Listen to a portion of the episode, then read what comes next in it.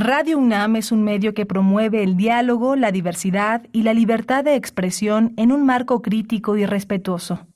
Los comentarios expresados a lo largo de su programación reflejan la opinión de quien los emite, mas no de la radiodifusora. Radio UNAM presenta Prisma RU. Una mirada universitaria sobre los acontecimientos actuales. Prisma RU. Relatamos al mundo.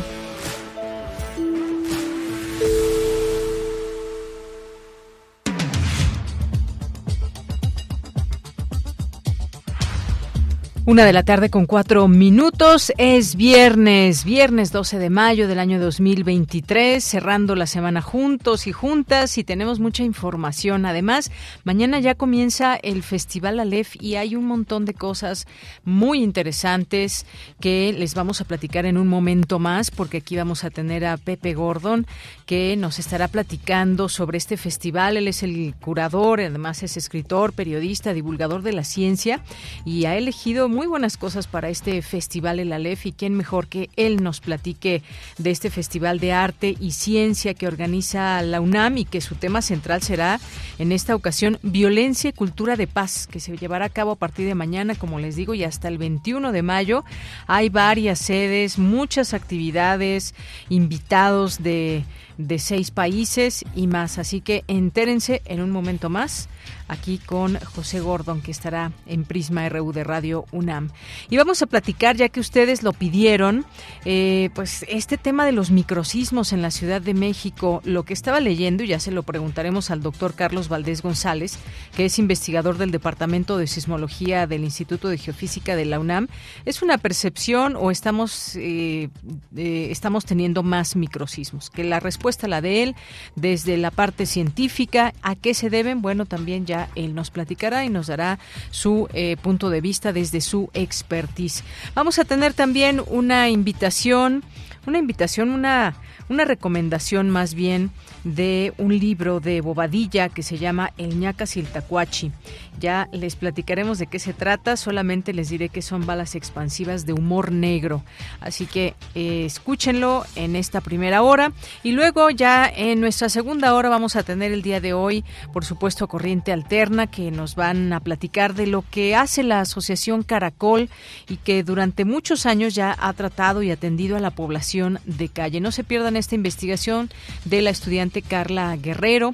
Vamos a tener también el refractario universitario con Javier Contreras, dos temas importantes de los cuales les hemos estado hablando esta semana, la migración, la postura de Estados Unidos en contra de la migración y, algunas eh, condicionantes o eh, peticiones que le hace expresamente a México. También vamos a tener con él, vamos a platicar sobre lo que sucedió esta semana con la Suprema Corte de Justicia de la Nación ante el Plan B de reforma electoral, la respuesta del presidente, pero sobre todo entender de qué estamos hablando, más allá de tomar una postura simple y llana a favor o en contra, ya sea de la Suprema Corte o del presidente. Así que no se pierdan esta sección y cerramos con Melomanía RU de Dulce Wet aquí en Prisma RU. A nombre de todo el equipo, soy de Yanira Morán y desde aquí relatamos al mundo.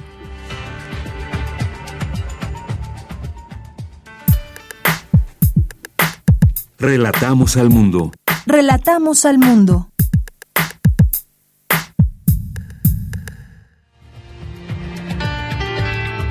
A la una con ocho, en resumen, el conocimiento basado en ciencia favorece el desarrollo económico y disminuye la desigualdad, expuso Rosaura Ruiz Gutiérrez, académica de la Facultad de Ciencias, al presentar la conferencia Innovación y retos en la educación. No hay justicia ni paz porque no hay verdad, aseguró el poeta y activista Javier Sicilia en conferencia magistral organizada por la Casa Universitaria del Libro de la UNAM. La gestación subrogada promueve una nueva forma de explotación femenina, advierte la doctora Irene López Fuguier, docente de la Facultad de Derecho de la UNAM. En la información nacional, el Instituto Nacional de Migración ordenó no otorgar ningún permiso que autorice el tránsito de migrantes por el país. Alertó que los rescates masivos de extranjeros en movilidad forzada pueden tornarse violatorios a los derechos humanos. El canciller Marcelo Ebrard advirtió que el gobierno de México no aceptará las mentiras racistas expresadas por los representantes del Partido Republicano, como los dichos por el senador por Luisiana, John Neal Kennedy. Por su parte, el presidente Andrés Manuel López Obrador consideró que los argumentos racistas del senador republicano son politiquería de cara a las elecciones en ese país y que los pinta solos a ese tipo de políticos que, más allá de sus declaraciones, denotan una profunda ignorancia de los temas que acontecen entre su país y México. El periodista y camarógrafo de la cadena Telemundo, Gerardo Torres Rentería, fue asesinado este día por un comando de hombres armados que ingresaron a su domicilio ubicado en la colonia Icacos, en el municipio de Acapulco, Guerrero. Por primera vez en México y América Latina fue sentenciado un hombre por tentativa de feminicidio al rociar con ácido a su víctima. El agresor de Carmen Sánchez fue sentenciado con la pena máxima de 46 años y 8 meses en prisión. Además tendrá que pagar una multa de 212.545 pesos y 3.987.208 pesos como reparación del daño material. Y en la información internacional, las agencias de la ONU para los migrantes y refugiados expresaron su preocupación por las nuevas restricciones al asilo en Estados Unidos. Hoy en la UNAM, ¿qué hacer? ¿Qué escuchar? ¿Y a dónde ir? Te recomendamos el nuevo material de la serie radiofónica Espacio Académico PAUNAM, bajo la conducción de Ernesto Medina y Sabrina Gómez Madrid. Esta semana la doctora Blanca Estela Barcelta Eguiarte, docente e investigadora de la FE Zaragoza de la UNAM, nos habla sobre aspectos importantes de la adolescencia. El nuevo material de la serie Espacio Académico PAUNAM se transmite de lunes a domingo a lo largo de la programación de nuestra emisora. Otra opción sonora que no te puedes perder es la serie especial Radio Alep, una coproducción de nuestra emisora con el programa Síntesis de la Secretaría Técnica de Planeación y Programación de la Coordinación de Difusión Cultural de la UNAM. Esta revista radiofónica aborda la programación de la sexta edición de la LEP, Festival de Arte y Ciencia, que se lleva a cabo del 13 al 21 de mayo en formato híbrido. La serie especial Radio Alep se transmite de lunes a viernes a las 17 horas, con retransmisión el sábado 20 y domingo 21 de mayo, en punto de las 16.30 horas, por el 96.1 de FM. Recuerda que el mercado universitario alternativo regresa a la tienda UNAM. En el marco del Día Mundial de las Abejas, esta propuesta universitaria lleva a cabo diversas actividades como talleres, charlas y demostraciones orientadas a reflexionar sobre la importancia de las abejas para la conservación de los ecosistemas. Además, podrás disfrutar de un recorrido por un apiario demostrativo, así como la degustación de una variedad de mieles. El mercado universitario alternativo se encuentra instalado de 11 a 10 17 horas en la entrada de la tienda UNAM. Y recuerda, el uso de cubrebocas en la UNAM ya es opcional, pero debemos considerar el bienestar colectivo de manera responsable.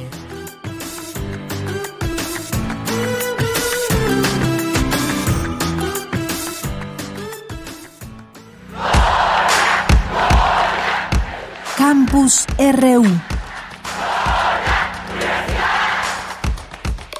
Una de la tarde con 12 minutos aquí en nuestro campus universitario. Vamos con Dulce García. Académicos de la UNAM brindan detalles sobre la temporada de huracanes 2023. Adelante, Dulce.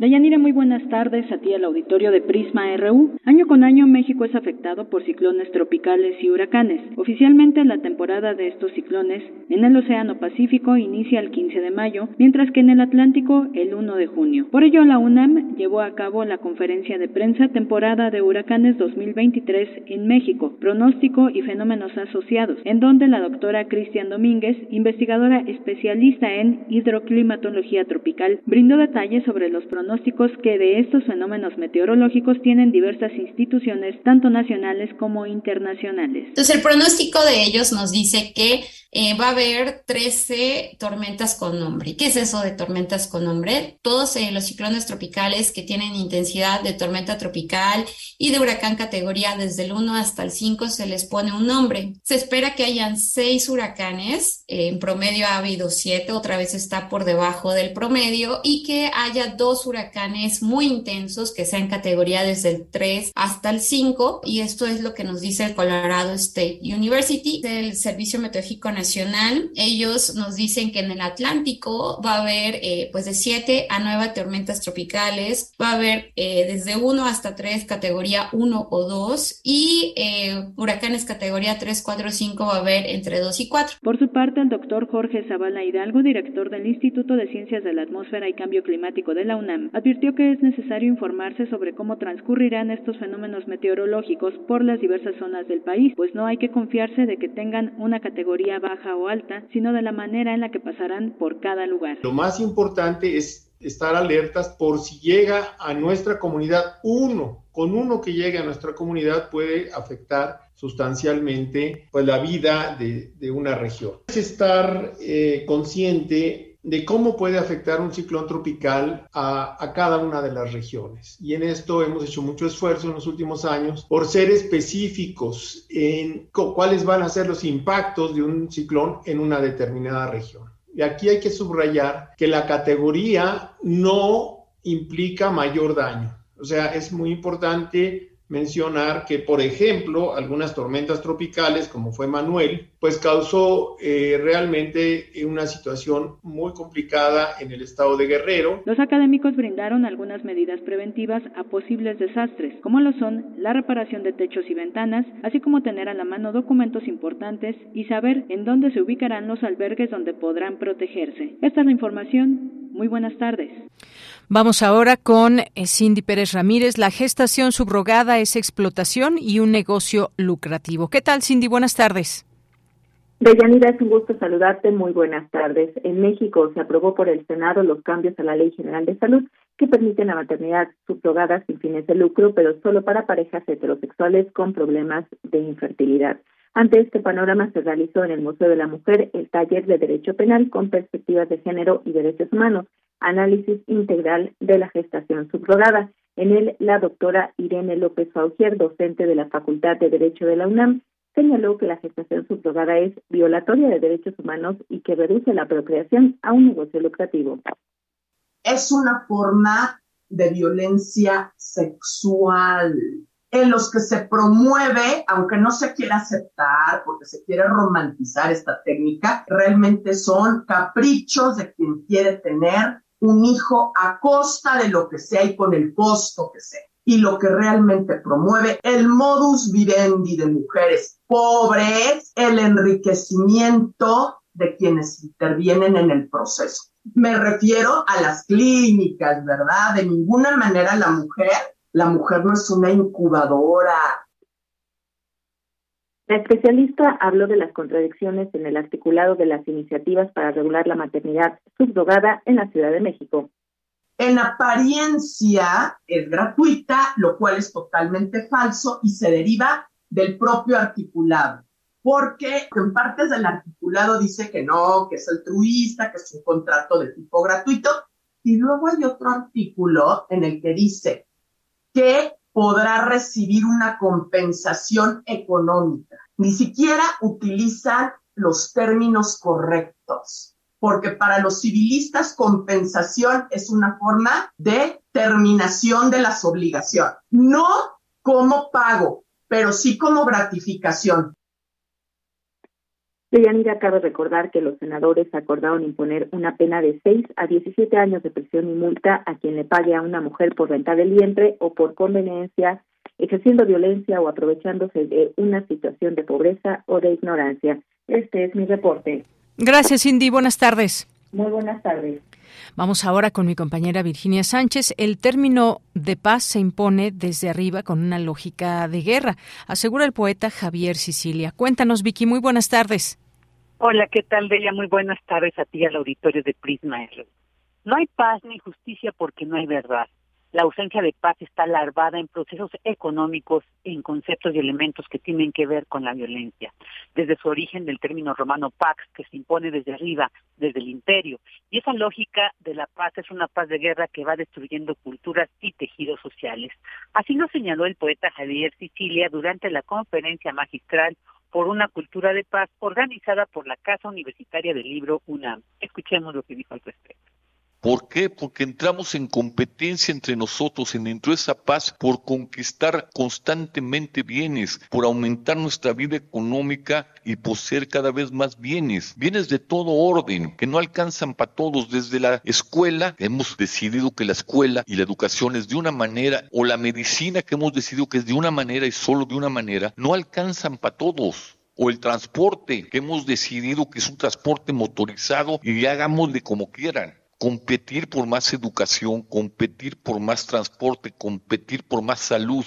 Nadie político que quiera argumentar lo contrario simplemente es un mal político. Competimos económicamente en esa supuesta paz, que es una paz impuesta con criterios de desarrollo y nos vamos compitiendo hasta el grado de hacernos mucho daño, porque no alcanza para todos, porque es una paz uniforme, es una paz que se impone, es una paz que no nació de la gente, nace de ideas y de lógicas de poder. El también activista precisó que no hay una paz única, sino que hay otras paces que tienen que ver con etos culturales y con pueblos, y a partir de ahí se construyen maneras de relacionarse. También detalló que la última vez que se tuvo un argumento de verdadera paz en nuestro país fue el que establecieron los zapatistas con los acuerdos de San Andrés. Sin embargo, dijo el gobierno con su lógica de la paz romana, traiciona estos acuerdos e impone su paz bélica, la paz de la lógica económica que es tremendamente violenta, expansiva, queriendo someter a todos a una paz que tiene que ver con factores de desarrollo.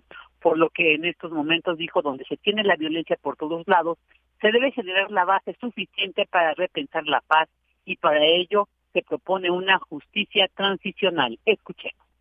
Es una lógica que se llama y que tiene que ver con Mandela y que tiene que ver con Sudáfrica, que es la justicia transicional. Crear una suficiente base de verdad. Tenemos que saber qué verdad hay que permitió, y aquí entraría, si realmente nos fuéramos profundos la verdad de los grandes capitales, los grandes intereses políticos que entraron y alimentaron el crimen organizado y lo siguen alimentando. Esa verdad. Después tendría que venir un mecanismo de justicia deslocalizado del Estado, ciudadano y quizá internacional, con dientes para juzgar esa verdad y a quienes estuvieron implicados en esa verdad criminal que nos ha llevado y que tiene que ver con esta lógica de paz, una paz que se basa en la violencia. Y luego la no repetición y luego el proceso de perdón, que no es un asunto del Estado, el asunto del Estado es un asunto de dar justicia, el asunto del perdón, que es un asunto de orden muy profundo y muy humano y muy ético, es un asunto las víctimas y los victimarios. Finalmente enfatizó que si, seguimos pensando la paz con criterios del imperio, del desarrollo, del poder, de una paz uniformada y entendida solamente como ausencia de violencia, no se va a recuperar. Tenemos que entender, dijo, lo que realmente es la paz, la cual tiene que ver con armonías, relaciones, buenos pactos y acuerdos, con el cuidado de la tierra y de la comunidad a partir de sus propias vivencias y sus propias concepciones del sentido de la paz de la armonía y del gozo. Ella, esta es la información. Muchas gracias, Vicky. Buenas tardes. Buenas tardes.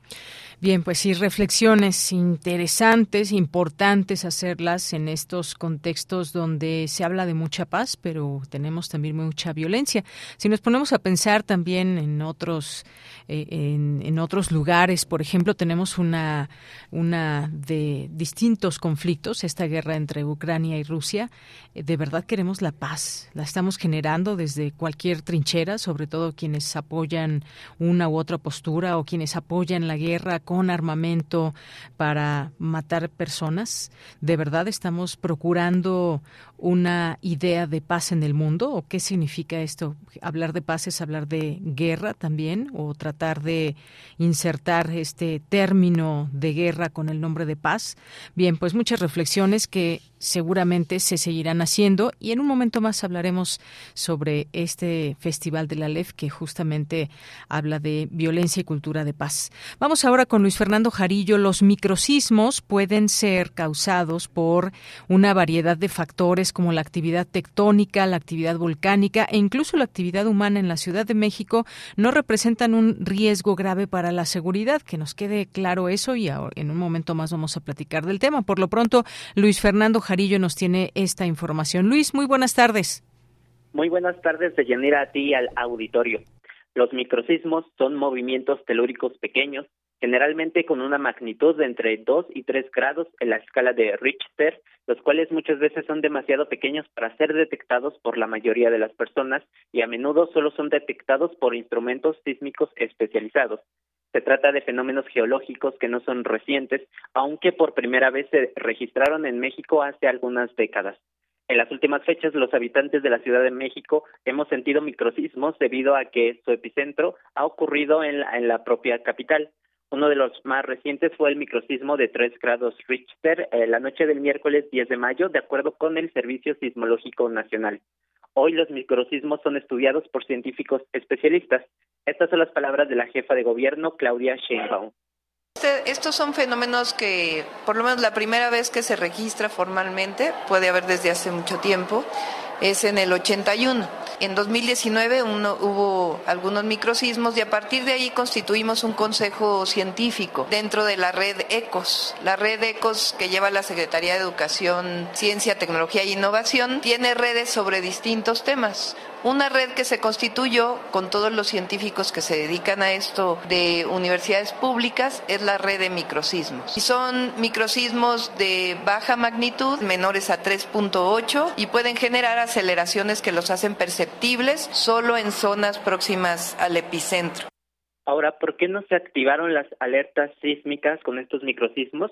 Bueno, cuando ocurre un sismo de mayor magnitud, la información de los, eh, de los sensores sísmicos próximos al epicentro permite la emisión automática de una alerta vía onda de radio, ya que las ondas de radio son más rápidas que las ondas sísmicas.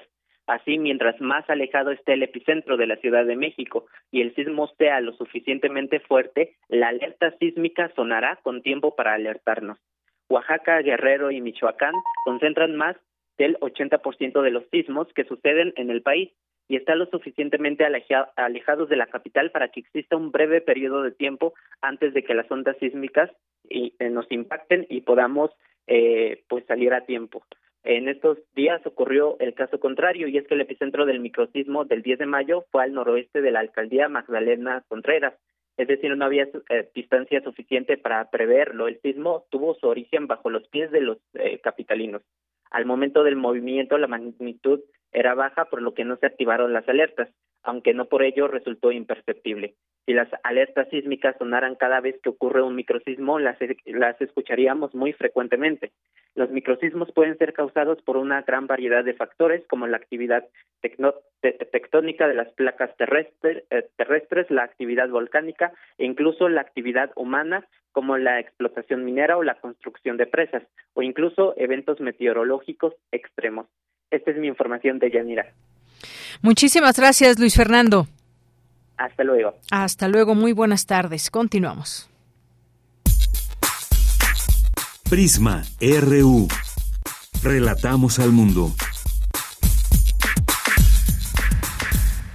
Queremos invitarles al Festival Aleph este Festival de Arte y Ciencia que organiza la UNAM y cuyo tema central será Violencia y Cultura de Paz. Comienza mañana y hasta el 21 de mayo, ahí en algunas sedes, ahí entre ellas el Centro Cultural Universitario, algunas sedes alternas como el MOAC, el Jardín Botánico, el Espacio Escultórico, el, el Pabellón Nacional de la Biodiversidad, muchas actividades y muchos invitados. José Gordon, quien es escritor, periodista, divulgador de la ciencia y además curador del Festival Aleph, está aquí en Prisma RU de Radio UNAM. Pepe Gordon, muy buenas tardes, bienvenido.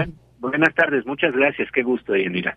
Gracias, eh, Pepe Gordon, el gusto es mío. Pues cuéntanos, invítanos por favor al público que te está escuchando a este festival, el Aleph, que veo que tiene muchas actividades y los temas centrales me parecen muy interesantes. Sí, fíjate que eh, a partir del día de mañana justamente en la sala Miguel Covarrubias a las 12 del día se va a dar la inauguración del Festival Alep de Arte y Ciencia de la UNAM con la presencia de la coordinadora de difusión cultural, quien es la doctora Rosa Beltrán, el secretario técnico de programación y planeación Juan Ayala y nuestra invitada principal que es Laura López Mascará, que es la doctora en neurociencia, del Instituto Cajal en España, que nos va a hablar de un tema fascinante para explorar justamente en estos días que eh, tiene que ver con eh, el, problema de la violencia y el problema de la armonía, cómo podemos de alguna manera entender es las vertientes que producen la violencia, cómo reconocer esa violencia, pero también cómo, cómo de alguna manera eh, eh, marchar hacia una cultura de la paz. Y en este marco ella nos va a hablar de algo que es verdaderamente interesante. el título de la suponencia es El mal tiene un olor inconfundible. ¿Qué quiere decir esto? Esto es una eh, expresión que alguna vez le leía a el novelista Amos Oz, al hablar en, las novelas cuando se explora lo que es un personaje, lo que es una situación, uno sabe muy bien que uno puede, suele decir huele bien o huele mal, esto no me huele bien. ¿De dónde sale toda esta posibilidad de olfatear y de verdad tratar de ver qué es lo que está pasando en un entorno social, en un entorno eh, eh, eh colectivo? Y eh, es claro que eso que los novelistas de alguna manera pulsan, los neurocientíficos también están este, interesados en, estudiar. Y, y, en este marco, la doctora López Mascaraque nos va a plantear precisamente todo el problema que tenemos al olfatear al otro, al verdaderamente poder percibir a la otra persona que tenemos enfrente. Aunque tenemos un billón de, posibles olores, ¿cuántos de ellos podemos nombrar? Y la doctora nos plantea entonces que eh, tenemos una especie de falta de identificación del olor del otro, de la individualidad, de la diferencia que implica el otro. Y hay una imagen muy sugerente que va a plantearnos eh, que tiene que ver con cómo se produce un buen perfume, porque resulta que las buenas fragancias surgen de la mezcla de olores que a veces no son los, con, los aquellos que resonamos y sin embargo son necesarios para plantear la fragancia de un buen perfume. Y esto nos habla pues de eh, cómo desde la neurociencia empezamos a localizar que el respeto a la individualidad y a la diversidad es clave para generar la armonía. Otro de los grandes eh, temas que vamos a tocar eh, tiene que ver con la presencia del gran psicólogo social Philip Zimbardo, quien eh, hizo el, famoso experimento de la prisión de la Universidad de Stanford. Un eh, experimento en donde se asignaron roles a personas que eran comunes y corrientes, que no estaban inclinados eh, necesariamente a la violencia, pero como a veces las situaciones nos orillan a esa, a esa violencia. Se les asignaron roles en donde unos eran guardias, iban a ser guardias durante un determinado número de días, y otros iban a ser prisioneros y esa situación de repente empezó a inclinar lo que el doctor eh, Simbardo denomina la escalera resbaladiza hacia el mal, la escalera resbaladiza hacia la violencia, que justamente con las eh, injusticias, la desigualdad de género, los desequilibrios económicos que tenemos en nuestra sociedad, inclinan de repente situaciones que pueden llevarnos hacia la violencia. Pero la gran pregunta es entonces, ¿qué podemos hacer? El eh, doctor eh, Simbardo plantea que es necesario lo que él llama una imaginación heroica, referentes de otras posibilidades para mantenerla vertical cuando podríamos estar resbalándonos sin darnos cuenta hacia algo violento, independientemente de que nosotros no nos consideremos como tal. Y en este marco eh, vamos a contar el próximo día domingo, este domingo a las eh, 12 del día en el pabellón de la biodiversidad a un costado del Centro Cultural Universitario.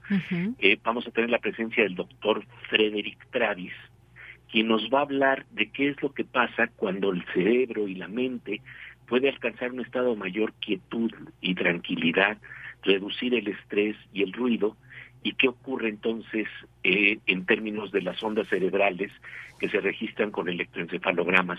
Nos va a hacer una demostración en vivo de una medición de electroencefalogramas mientras unas personas practican meditación trascendental. Entonces esto va a ser interesante porque resulta que lo que se genera es una profunda coherencia cerebral. Vamos a ver justamente estos estudios cómo se están generando en el mismo momento en que se está haciendo esta práctica y eh, cuando, si queremos entender lo que quiere decir coherencia cerebral, simplemente pensemos en armonía. Nuestro cerebro está emitiendo siempre ondas cerebrales que tienen diferentes frecuencias y por decirlo así, unas de ellas pueden estar cantando una cumbia y otras están eh, cantando una canción de los Beatles, pero en el momento en que se reduce de manera natural la tensión y el estrés y la mente se asienta en una serenidad profunda, se genera una coherencia cerebral que es verdaderamente notable y que vamos a poder atestiguar en esta en esta charla del doctor Frederick Travis, ¿no?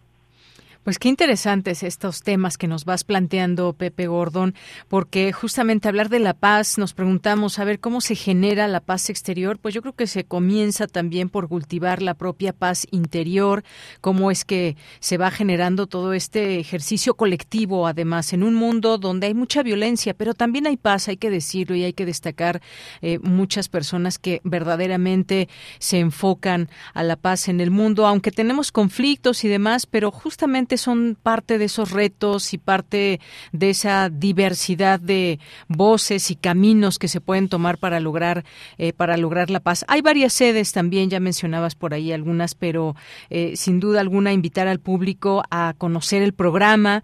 Hay actividades también musicales, hay invitados musicales importantes, Pepe, que me gustaría que también nos platicaras de esto. Y bueno, eh, es que, por ejemplo, vamos a, tener eh, eh, por decir, eh, nombrar a algunos de los participantes que van a estar en el ALEP, eh, vamos a tener la, la presencia de la rockera Andrea Echeverry y la saxofonista Elena Ríos, quienes además van a hacer de alguna manera un diálogo precisamente en torno al problema de las violencias, ¿no? Porque estamos justamente en una sociedad en donde el estrés, el ruido, la desigualdad eh, nos está eh, eh, empujando a esa dirección. Y entonces este pues vamos a tener obras de teatro una, obra de teatro muy interesante de Claudio González Mello de alguna manera toca estas vertientes y aristas en donde cuando no nos damos cuenta tenemos esta tensión y esta violencia eh, que, se expresa en los ámbitos más íntimos, en los ámbitos familiares, y esto cómo se cómo se, eh, eh, se explora a través del arte, ¿no? Y, entre otros elementos interesantes que tendremos será la presencia de Timnit Gebru, que es una ah, mujer de origen de, Etiopía, quien justamente nos va a hablar de, de, los problemas de los algoritmos eh, manipulados hoy en día con las inteligencias artificiales y las redes sociales, de tal suerte que distorsionan también la realidad, porque sabemos que la violencia también surge de las falsas noticias, de la distorsión que, que intencionalmente se aplica a veces en, en las redes sociales para jugar algoritmos que nos encierren en burbujas, en donde no podemos dialogar con nosotros. Eh, muchos de los problemas de las redes sociales hoy en día están vinculados a esta idea de que cuando tú estás viendo un, un, un, mensaje en las redes, eh, de alguna suerte las redes sociales van estimando cuáles son tus gustos, tu perfil de deseos, y por decirlo así, nos empiezan a dar por nuestro lado. Pero ese, ese problema es que el, problema que genera es un narcisismo en donde estamos encerrados en nuestras propias burbujas, muy contentos con el mundo en el que vivimos, en donde nada más escuchamos las opiniones que son similares a las nuestras y somos incapaces de dialogar con el otro. Esta vertiente creo que es hoy en día también muy importante de explorar, ¿no? Por supuesto que sí. Todo este tema también de la inteligencia artificial y toda esta creación, ¿hacia dónde nos lleva todo esto? ¿Hay riesgos en todo ello? ¿Cómo imaginar un mundo desde la inteligencia artificial, por ejemplo? Pues esto es parte de lo que será el ALEF a partir de mañana y hasta el 21 de mayo. Yo, por favor, les recomiendo que chequen el programa y que estas son algunas de, las ponencias destacadas que nos habla Pepe Gordon, pero hay muchas otras cosas. Sí, sí, sí, sí. De, hecho, pueden eh, entrar a, la liga en internet festival elalef.com. El Alef es con PH, el, el, el Alef, y ahí van a encontrar justamente el programa con todas estas actividades que verdaderamente eh, son una invitación a lo que es el, lo más profundo del espíritu universitario, la posibilidad de dialogar y de abrir y ensanchar horizontes a través de los nuevos mapas de conocimiento y de imaginación que nos dan tanto la ciencia como el arte. Efectivamente, pues Pepe Gordon, muchas gracias por tomarnos esta llamada. Disfrutemos de este festival Aleph, que eh, pues además es un gran esfuerzo de nuestra universidad. Gracias a ti por todas estas temáticas y esta curaduría que haces tan interesante que nos platicas el día de hoy. Gracias y un abrazo. Gracias a ti, Yanira, y, y con todo un gran equipo de trabajo que hace posible este espacio de la Aleph en la UNAM. Muchas gracias. Claro que sí. Hasta luego. Muy buenas tardes. Gracias.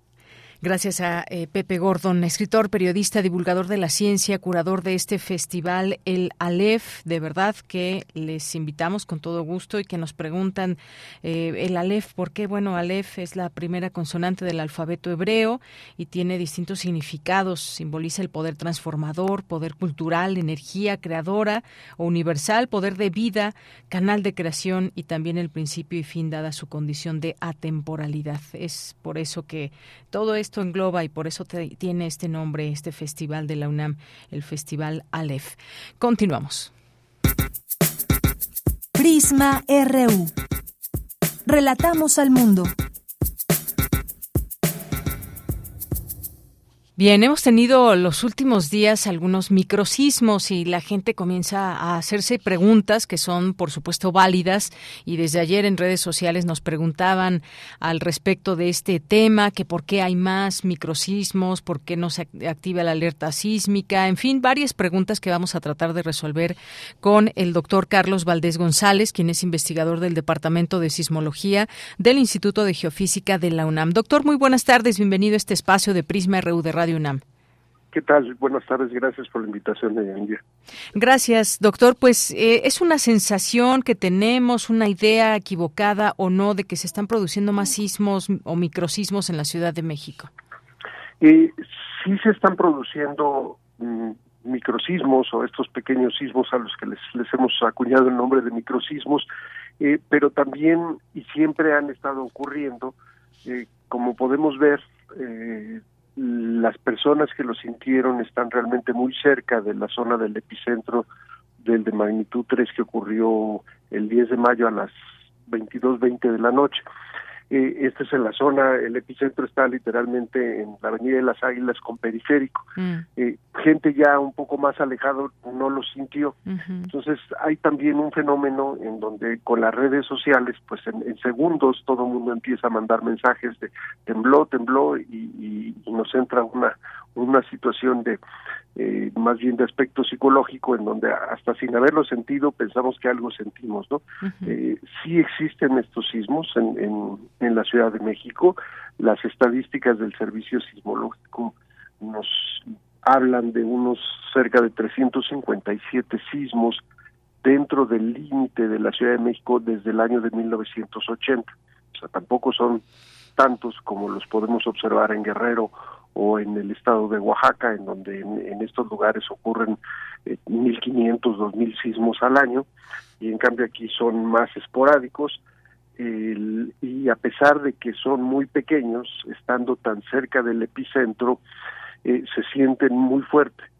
Se sienten muy fuerte, es una intensidad alta, esa sería la palabra adecuada, y es una escala de intensidades eh, se ha hablado también de una aceleración alta o mayor que la del 85 y si quiero ahorita platicamos de eso y, y, lo, lo que sí es muy importante es que estos sismos duran unos cuantos segundos, tres, cuatro segundos, y en lo que nos damos cuenta ya pasó. Entonces sí, eh, vivimos en una ciudad en donde hay cuatro grandes fallas debajo de esta, de esta ciudad, y de vez en cuando tienen una actividad. Este sismo de magnitud 3 por estar tan cerca de la superficie y por haber tanta gente y ahora sistemas de medición que permiten eh, registrar estos otros sismos. Hemos tenido aproximadamente ya 20, 21 de los de los sismos desde que ocurrió el de magnitud 3 ahí en esa zona epicentral. Así es. Y otra de las preguntas que también la gente se hace es que si este crecimiento acelerado, el crecimiento inmobiliario en nuestra ciudad tiene algo que ver con estos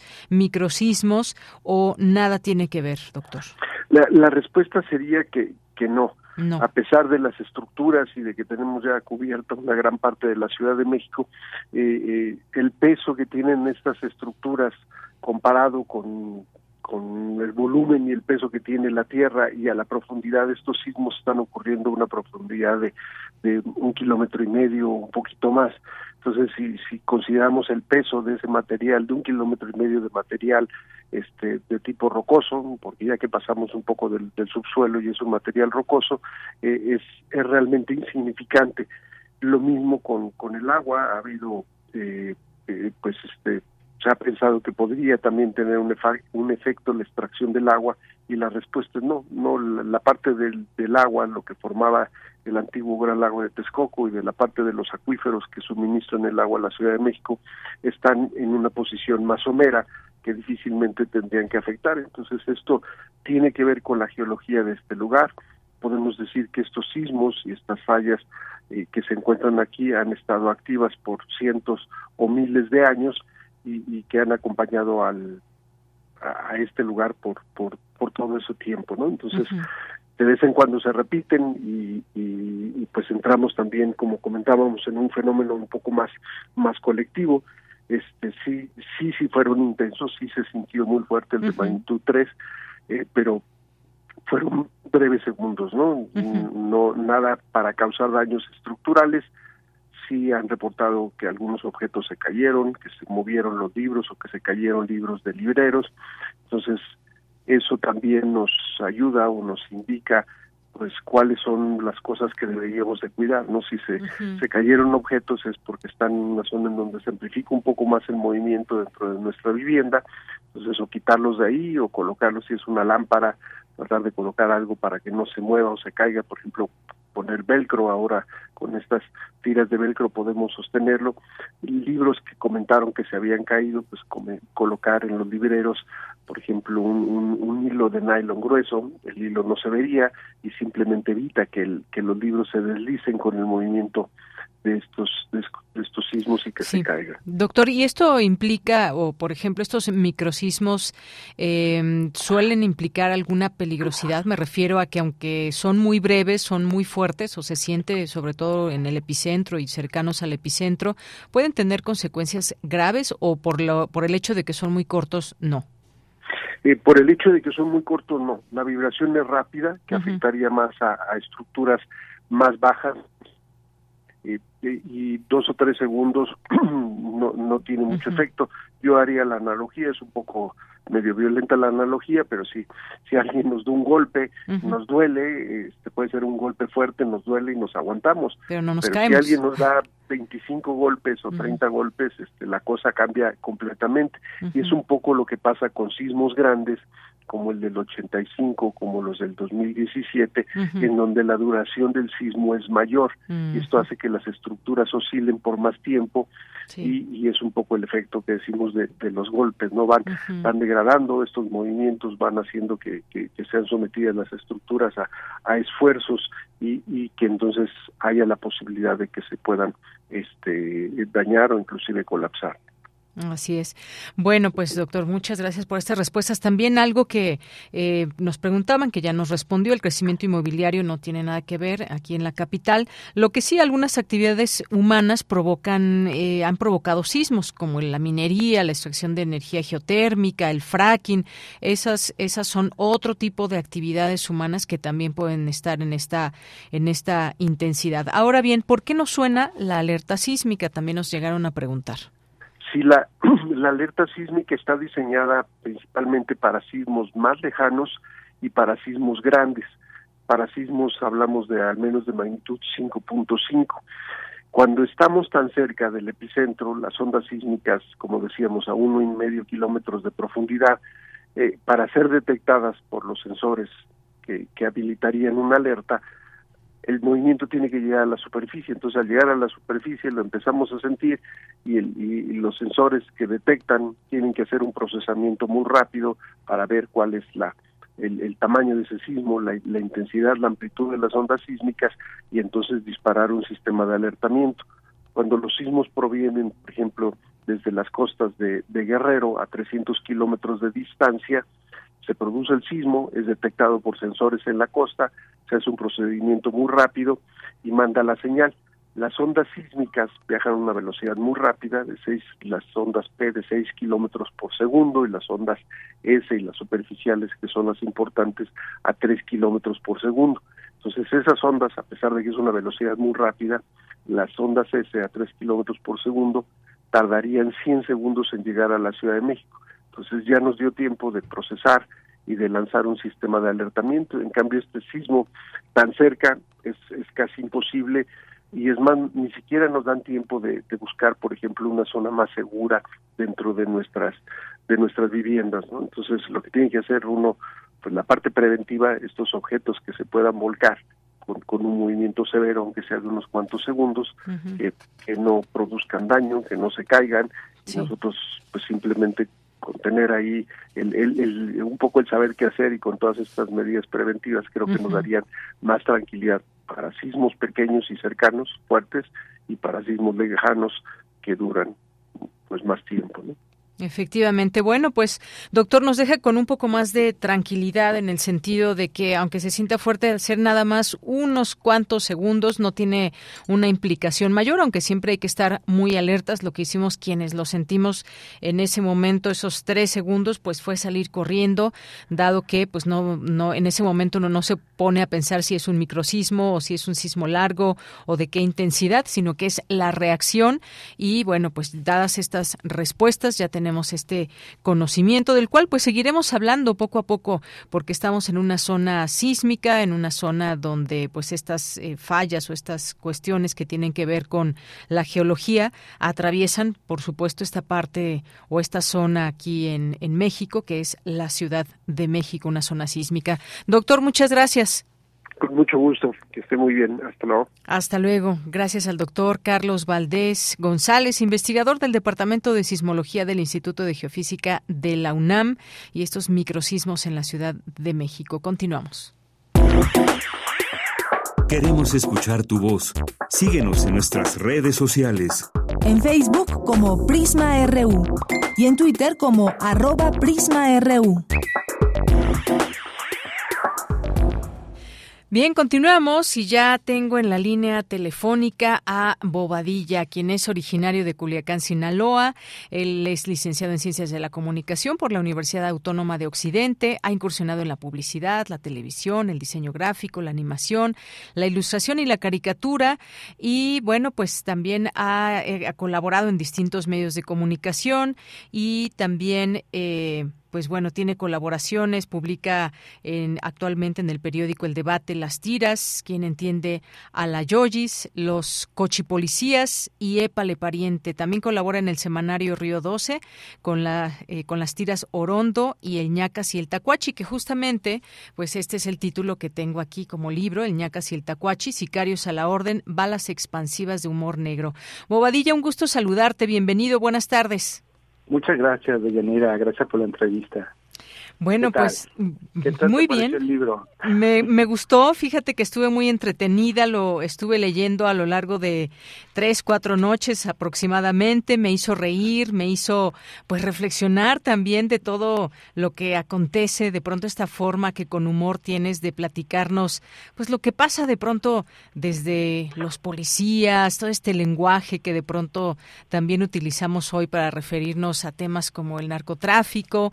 Pues cuéntame cómo ¿Cómo, nace esta idea de el ñacas y el tacuachi? Ay, discúlpame por eh, este cambiarte la, la, pregunta a ti, ¿no? discúlpame, Yanina. Bueno. no, para nada. Este, eh, fíjate que eh, el ñacas y el tacuachi uh -huh. surgió en el 2009, justo antes de que eh, comenzara, un, un poquito antes, eh, pero que comenzara esta guerra contra el narco uh -huh. declarada por Felipe Calderón. que cambiaron, digamos, las reglas y las formas de, del actuar de la delincuencia organizada en México. Y bueno, yo nací en, en, Tierra Blanca, es una es un barrio de Culiacán, Sinaloa, ya famoso, inclusive hasta corrido tiene mi barrio, donde, bueno, eh, convivieron eh, en aquella época, en, en mi niñez, porque Tierra Blanca está precisamente de donde, si tú agarras eh, por la calle Álvaro Obregón, que es la principal de Culiacán, y agarras hacia el norte llegas al Triángulo Dorado. Entonces toda esa este business llegaba principalmente a la ciudad por ese extremo, ¿no? Y entonces eh, por eso es que Tierra Blanca tiene eh, este fama. Y entonces, pues digamos que desde, desde muy pequeño conviví, observé, fui, fui testigo de, de mucha, pues, eh, de este pues de, la eh, de cómo se desarrollaba y cómo convivía y cómo se, se coludía el narcotráfico no en, Culiacán pues en, en, esa época no y pues durante toda mi vida. Entonces el y el Tacuachi no es más que el reflejo de eso. Y surge dentro de una revista que se llama que se llamaba La Locha que hicimos algunos caricaturistas eh, de acá sinaloenses y este y donde no solamente el ñacas hablaba sobre el tema no sino también había este manifestaciones ahí humorísticas bastante buenas sobre pues sobre este rubro Claro. Oye, el ñacas y el tacuachi, que son dos delincuentes y que nos retratan también esta, pues esta cotidianidad de dos personajes que por supuesto pues son imaginarios, pero que nos hacen pensar también en todos estos personajes que andan de pronto sueltos, quiénes son, cuáles son eh, el vocabulario que utilizan ligado a todo este tema del narco. Por ejemplo, ahora escuchamos otras más palabras nuevas que se van eh, sumando, como el de la buchona, por ejemplo, que también lo tocas en el libro. Sí, sí, sí. Fíjate que ese término eh, que se que se empezó a, utilizar acá en Sinaloa, de buchón, eh, hay varias versiones, ¿no? Hay una hay una donde hablan sobre que había muchas personas que venían precisamente bajando, que bajaban de la sierra, que son estos actores de los que te hablo, empezaron a, este, a tener, eh, pues, em, a empezar el negocio, pues, que propuesto, ¿no? Por, eh, este, por las circunstancias en la sierra, pues, eh, era, era que desarrollaban la enfermedad del bocio. Entonces, eh, por, por, la, por las cualidades que tenía el agua de ahí de la sierra, entonces de repente por eso empezaron a decirles buchones. Mm, y entonces de ahí viene, eh, eh, esa es, una, esa es una de las versiones que se cuentan de dónde viene ese, ese término. Y ahora se usa más buchona, ¿no? Sí, pues sí. Por y con otra connotación. Sí, exacto, porque bueno, este, se creó toda una cultura alrededor, ¿no? Sobre todo de de música, vestimenta y sobre todo las chavas, ¿no? Que, bueno, este han recurrido, pero si te acuerdas no no es privilegio de México, ¿no? Acuérdate de, de, la, de esta historia colombiana de sin pechos no hay paraíso, creo que se llamaba. Sin senos no hay paraíso. Sin senos no hay paraíso, mira. Así es. Pues algo así. Algo así, sí, efectivamente, estas mujeres que pues muchas veces eh, acceden a ser esas mujeres ligadas a personajes conocidos y que llegan a sentirse muy importantes y que alrededor debe haber mucho lujo y que muchas veces incluso recurren a las operaciones estéticas y que ahora pues bueno se les conoce así como las, las buchonas. Pero pues son historias que nos relatas aquí donde pues cosas que quizás ya sabemos pero con ese humor negro que hasta que por supuesto nos hace reír de nuestra propia desgracia, Bobadilla. Bueno, así somos, ¿no? Los mexicanos. Sí, sí, sí. Y con películas nos ha pasado igual y con este libro también. Sí, sí, de, este. Vernos reflejados. Hay un terremoto y ya estamos haciendo memes, todavía no, todavía no termina de temblar y ya estamos haciendo memes, no burlándonos de, de nuestra propia desgracia este pero bueno ya lo dijo Woody Allen no que este el, humor es una desgracia pasada no que ya tiene cierto tiempo. Entonces a veces nos agarra demasiado con eh, cerca no entonces eh, pues eh, pues a veces yo es que cuando yo veía en alguna película de terror en el cine que había gente que se reía, yo decía, ¿por qué se ríe si están matando a la persona?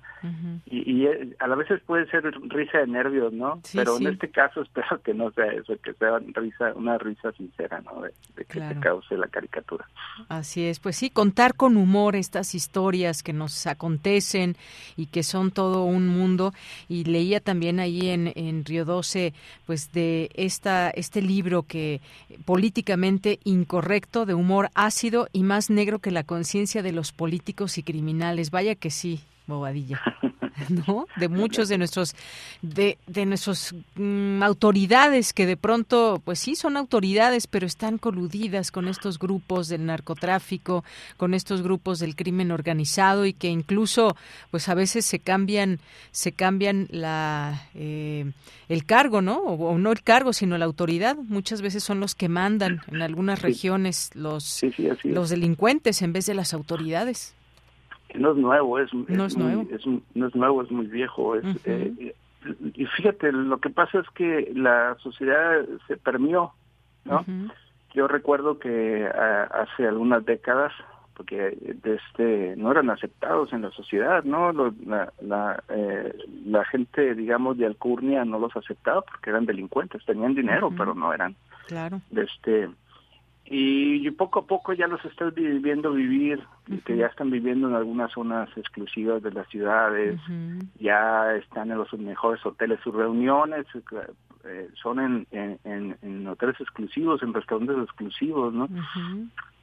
Lo vimos hace poco en el, en el juicio de García Luna, donde decía que lo veía en un restaurante carísimo, este, en un privado, ¿no? Entonces ya eh, se, esa delgada línea se cruzó entre entre este las buenas costumbres y, el dinero, ¿no? y, y, empezaron a permearse por todos lados. Entonces, eh, eso es lo que se refleja en el Ñacas y el Tacuachi, ahí, eh, desde la colusión, ¿no? De cómo empezaron a, a, este a meter a lavar dinero a este a estar en, en la política a estar en, en la iglesia. Ahí hay muchos personajes míos en la iglesia de, de, curas. Hay personajes de, poli, políticos claro no se te va nadie no te, se te fue nadie Bobadilla Sí, ¿cómo le hacen estos personajes guiños a la iglesia, a la política, al empresario? En fin, hay que mencionarlo también, por supuesto, es una realidad. Pues sí, así es, eh, de ahí están. Bueno, pues no me resta más que eh, recomendar tu libro, El ñacas y el tacuachi, Sicarios a la Orden, balas expansivas de humor negro de eh, Aguilar Ideas. Muchas gracias por estar aquí. Dejamos esta recomendación también ahí en nuestras redes sociales para que, pues, para que disfruten esta lectura, para que se rían, para que se acongojen un poco también, Bobadilla. Claro, que los hagan un poquillo de reflexionar, ¿no? Así es. Este, te agradezco mucho, Deyanira, la, la entrevista y, y qué bueno que te gustó. Imagínate que hubiera pasado que me dijeras, no me gustó. te lo hubiera dicho, pero no, sí me gustó. Ah, Muchas gracias, te mando un abrazo. Muchas gracias, Deyanira, eh, igualmente. Hasta luego, gracias. bueno, pues fue Bobadilla, este sinaloense que nos trae este libro. Se van a divertir, de verdad, y creo que, pues, efectivamente, todas estas historias que muchas veces ya sabemos cómo se, cómo se, cómo se las gastan, ¿no? Aquí en este país, personas que tratan también de limpiar su imagen, pero que están hasta el tope de, pues, de corrupción, que en parte también es esto, la, la corrupción a proteger a, delincuentes y que incluso pues ahí usando dinero público hemos visto historias tremendas. Bueno, vamos a hacer un corte, ya son las dos de la tarde, regresamos a la segunda hora de Prisma RU. Tu opinión es muy importante. Escríbenos al correo electrónico prisma.radiounam@gmail.com.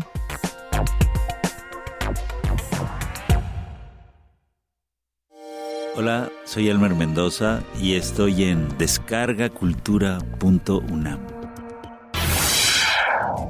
Escucha.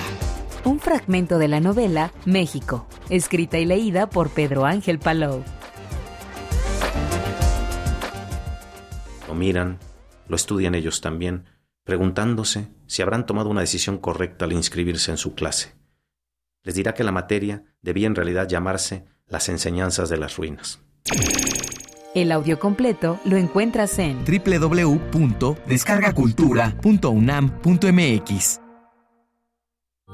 Cultura UNAM y el Museo Universitario del Chopo te invitan a desnudar el pasado en la exposición el cuerpo es más grande que la historia, de Noé Martínez. La verdad oculta en torno a la esclavitud en México durante la época virreinal. Toda la investigación empieza a volverse necesaria para mí a partir de una serie de sueños recurrentes donde yo me veía adentro de un barco de esclavos.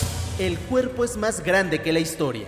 Hasta agosto de 2023, de miércoles a domingo de 11.30 a 18 horas. Doctor Enrique González Martínez, número 10, Santa María la Ribera. Cultura UNAM y el Museo Universitario del Chopo invitan.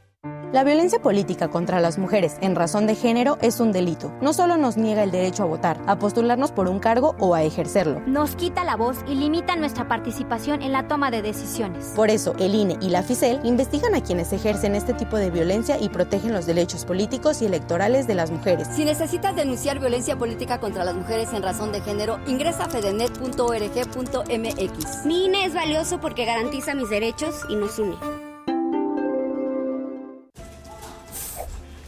¿Qué buscabas, Linda? ¿Te puedo refrescar?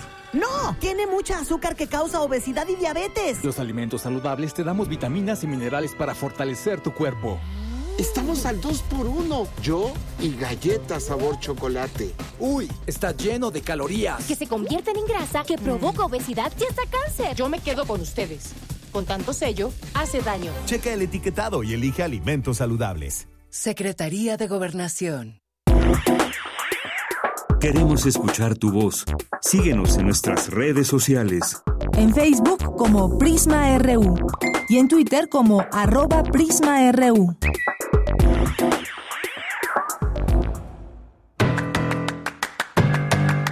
Mañana en la UNAM, ¿qué hacer? ¿Qué escuchar? ¿Y a dónde ir?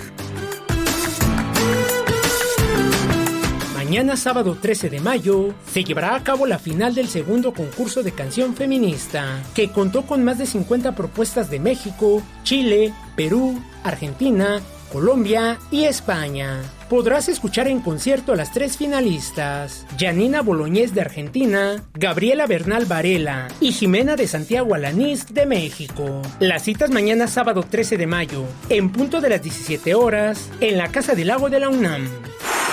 Mañana sábado 13 de mayo no te puedes perder el radiodrama Cuento para la hora de acostarse de Sean O'Casey. John Joe se encuentra en una situación que su conciencia no puede afrontar. Más o menos contra su voluntad, ha pasado una noche con la seductora Ángela, lleno de remordimiento y temiendo la ruina de su reputación, intenta deshacerse de ella. Con la zozobra que su casera lo descubra. No te pierdas este radiodrama de 1967 que contó con la participación de Gilberto Pérez Gallardo, Ana Ofelia Murguía, Oscar Chávez y Águeda Ruiz.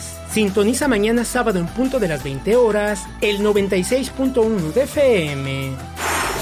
Otra opción sonora que no te puedes perder son los conciertos de la Facultad de Música, que se llevan a cabo en la sala Julián Carrillo los días jueves y que se transmiten los domingos de mayo y junio, así como el primer domingo de julio, en punto de las 18 horas por el 96.1 de FM. Y recuerda, la UNAM recomienda que aún debemos estar alerta. Si presentas síntomas de enfermedad respiratoria, es importante no acudir a los sitios de trabajo o estudio, eventos culturales, deportivos, sociales o viajes. Para Prisma RU, Daniel Olivares Aranda.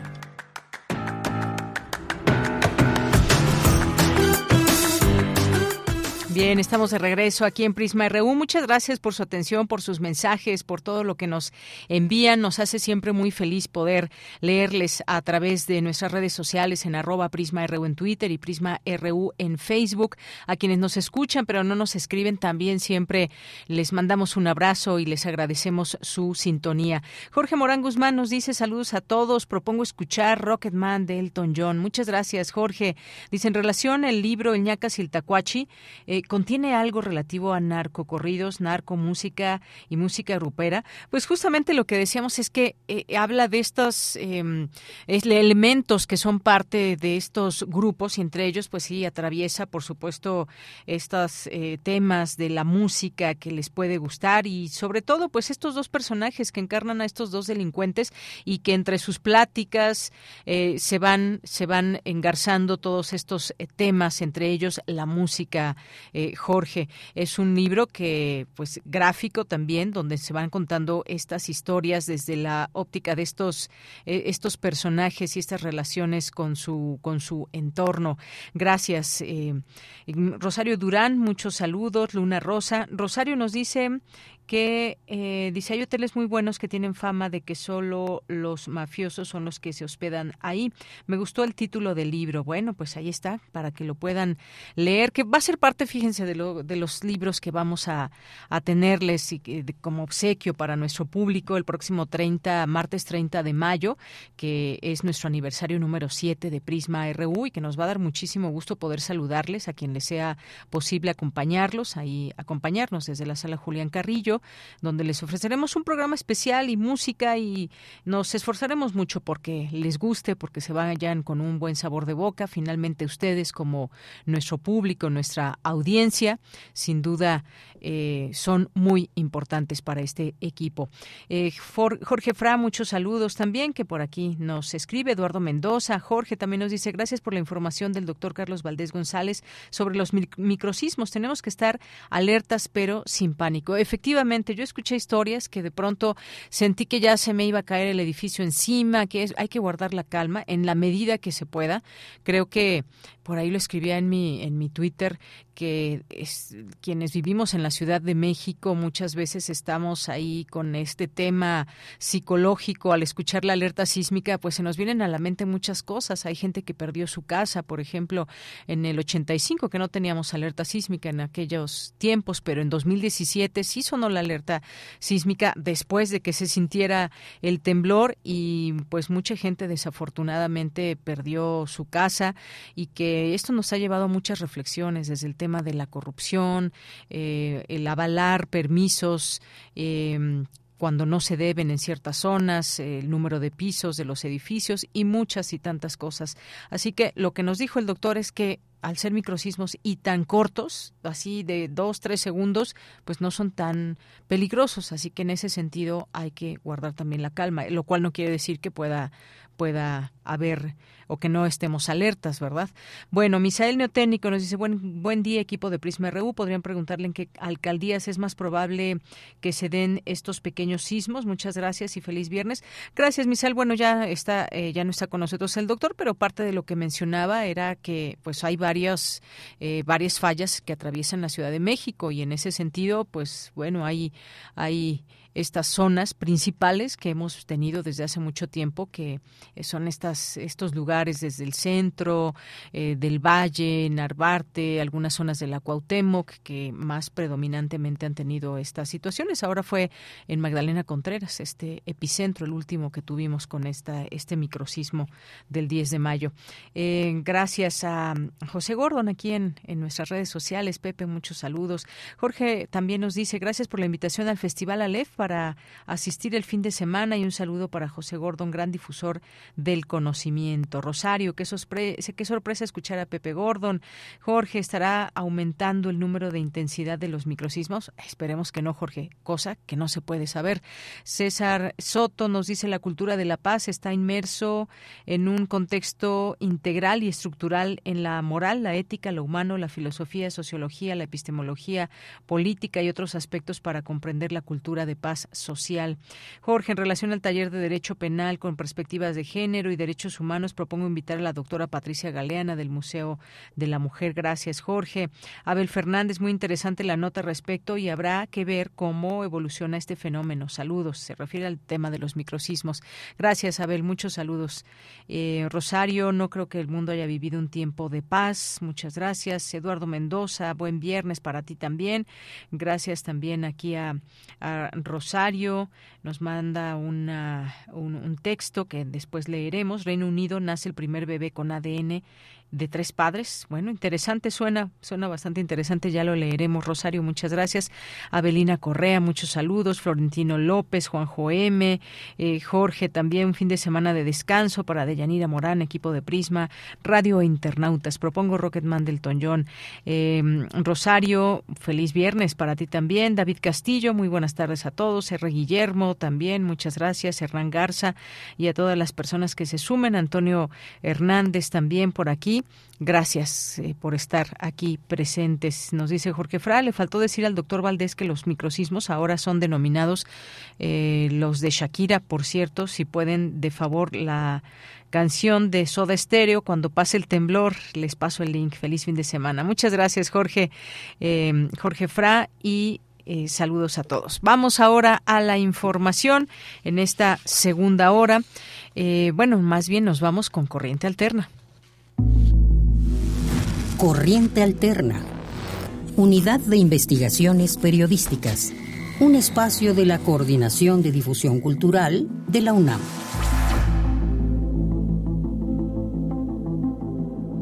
Al inicio del programa, en nuestra primera hora, les platicamos que como todos los viernes tenemos aquí corriente alterna y que eh, la estudiante Carla Guerrero nos iba a platicar sobre la asociación Caracol ACE, que sobre eso hizo esta investigación y que durante ya muchos años ha tratado y atendido a la población de calle en zonas como La Merced, en aquí en la Ciudad de México, una labor social muy importante y ejemplar digna de reconocimiento. Y recibo con mucho gusto aquí Carla Guerrero. ¿Cómo estás, Carla? Buenas tardes. Hola, buenas tardes. Un gusto y muchas gracias por recibirme a ti y a tu auditorio. Claro que sí, Carla, eres bienvenida. ¿De qué carrera eres? Soy de la carrera de comunicación por parte de la FESA Catlán. Muy bien, pues saludos a la FESA Catlán. Y pues Carla, platícanos un poco de este, de este trabajo en el que te involucraste para traernos la información de lo que hace esta asociación Caracol. Claro que sí. Bueno, me gustaría comentarles que llegué como a esta fuente, más que nada por un revisar unos documentos del PUEC, del programa universitario sobre la ciudad, que creo que ha realizado un trabajo interesante respecto a la zona de Merced. Y bueno, en esa zona me me di a la tarea como de buscar cuáles serían como las organizaciones, asociaciones a las cuales me podía eh, acercar y curiosamente, pues en, esa lista encontré el nombre de Caracol AC. cabe, cabe, aclarar que el caracol eh, está como colindando en esta zona geográfica, por tanto no tiene mucha intervención en la Merced. No obstante, tiene como actividades en otras zonas geográficas como lo es la Gustavo Madero, Cuauhtémoc, eh, Venustiano Carranza, Iztapalapa, que son zonas que concentran a la mayor población callejera acá en México. Y bueno, me gustaría resaltar que este trabajo es un perfil periodístico respecto a Luis Enrique Hernández, quien es el director del Caracol, pero en este trabajo también se refleja como el trabajo de las y los educadores pertenecientes a la organización. Muy bien. Bueno, Carla, si te parece bien, vamos a escuchar este trabajo, que también hay un trabajo sonoro para irnos adentrando a lo que es esta asociación Caracol y regresamos contigo. Adelante. Las grandes ciudades modernas, Nueva York, París, Londres, esconden tras sus magníficos edificios hogares de miseria que albergan niños malnutridos, sin higiene, sin escuela. México, la gran ciudad moderna, no es excepción a esta regla universal. Por eso esta película basada en hechos de la vida real no es optimista y deja la solución del problema a las fuerzas progresivas de la sociedad. Si ven la película Los Olvidados son gente que vivía en la calle, solo que eh, la, mirada siempre está en función de quien lo nombra. O sea, si los poetas le nombraban vagos y viciosos o limosneros y pordioseros, la mirada era criminógena. Es Luis Enrique Hernández, director del Caracol, una asociación mexicana que brinda apoyo a la población de calle. Buñuel no, los criminaliza, mm, Buñuel trata de hacer una historia mucho un poquito más compleja. Dice, esto no cambiará hasta que el Estado no reconozca su obligación de atender los derechos de estas personas.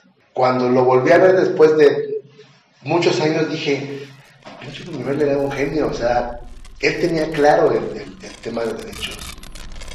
Corriente alterna. El fundador es Juan Martín Pérez, este, y con un equipo que estábamos, iniciamos en el 94. Y el interés fue eh, reconociendo que en la calle no solo había niños, sino que había jóvenes que no estaban teniendo una atención. Entonces el Caracol nace como la primera organización de atención a jóvenes de 15 a 23 años.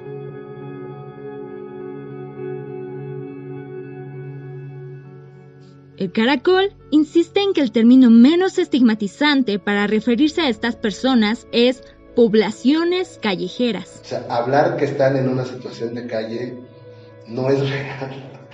Las compañeras se lo pueden decir en su trabajo diario. Personas que llevan 30 años, 20 años, 15 años, ya no están en una situación.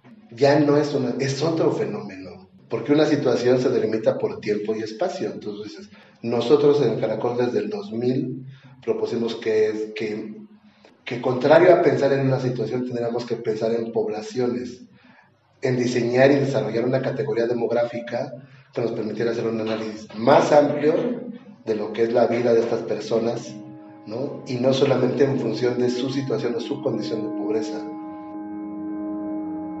Las poblaciones migrantes en los 60 no eran poblaciones migrantes, eran espaldas mojadas, eran braceros. ¿Qué pasó que les dieron la categoría de población? Pues que reconocieron que era un movimiento mundial, ¿no? y que era un fenómeno social mundial, el fenómeno de la migración, y que tenía que ser analizado desde la demografía. El de las poblaciones callejeras no, porque siguen pensando que están en una situación y que la situación temporal en la calle va a cambiar. Pero tiene que ver con esta mirada, o sea, que no ha cambiado. Y a, y a eso, Adela Cortina, que es una doctora en ética este, en España, le llamó aporofobia o sea, la porofobia, el desprecio, el odio a la, a la persona pobre o a lo que significa la pobreza. Al migrante no se le discrimina por migrante, se le discrimina por pobre. Fue durante la pandemia de COVID-19 cuando entendieron a cabalidad lo que significaban las estrategias de seguridad y de cuidado. Porque para que alguien de la calle salga y se mantenga bien, puta, pues puede tardar Teníamos 40 familias que iban avanzando bien, llega la pandemia y se nos cae. Logramos que se quedaran en su casa, pero fue un desmadre. Éramos la única organización trabajando en la pandemia. Todo el mundo cerró. Y nosotros dando despensas, llevando insumos, dando información. Con esta población, quien te diga, yo logré tener tantos, tantas personas que ahora son licenciados, a lo mejor lo lograron, pero no es gente que vive en la calle la calle no hace caricias, el, el impacto es brutal.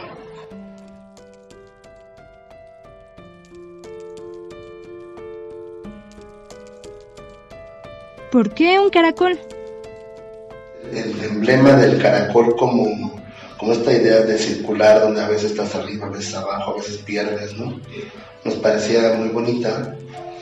Y había un juego que era el juego del caracol, como el juego del avión, que avientan la teja, había, un juego, hay un juego de, caracol también, vas aventando la teja y vas brincando. Pues decíamos, ah, pues sí, porque la vida es como un juego. Corriente alterna.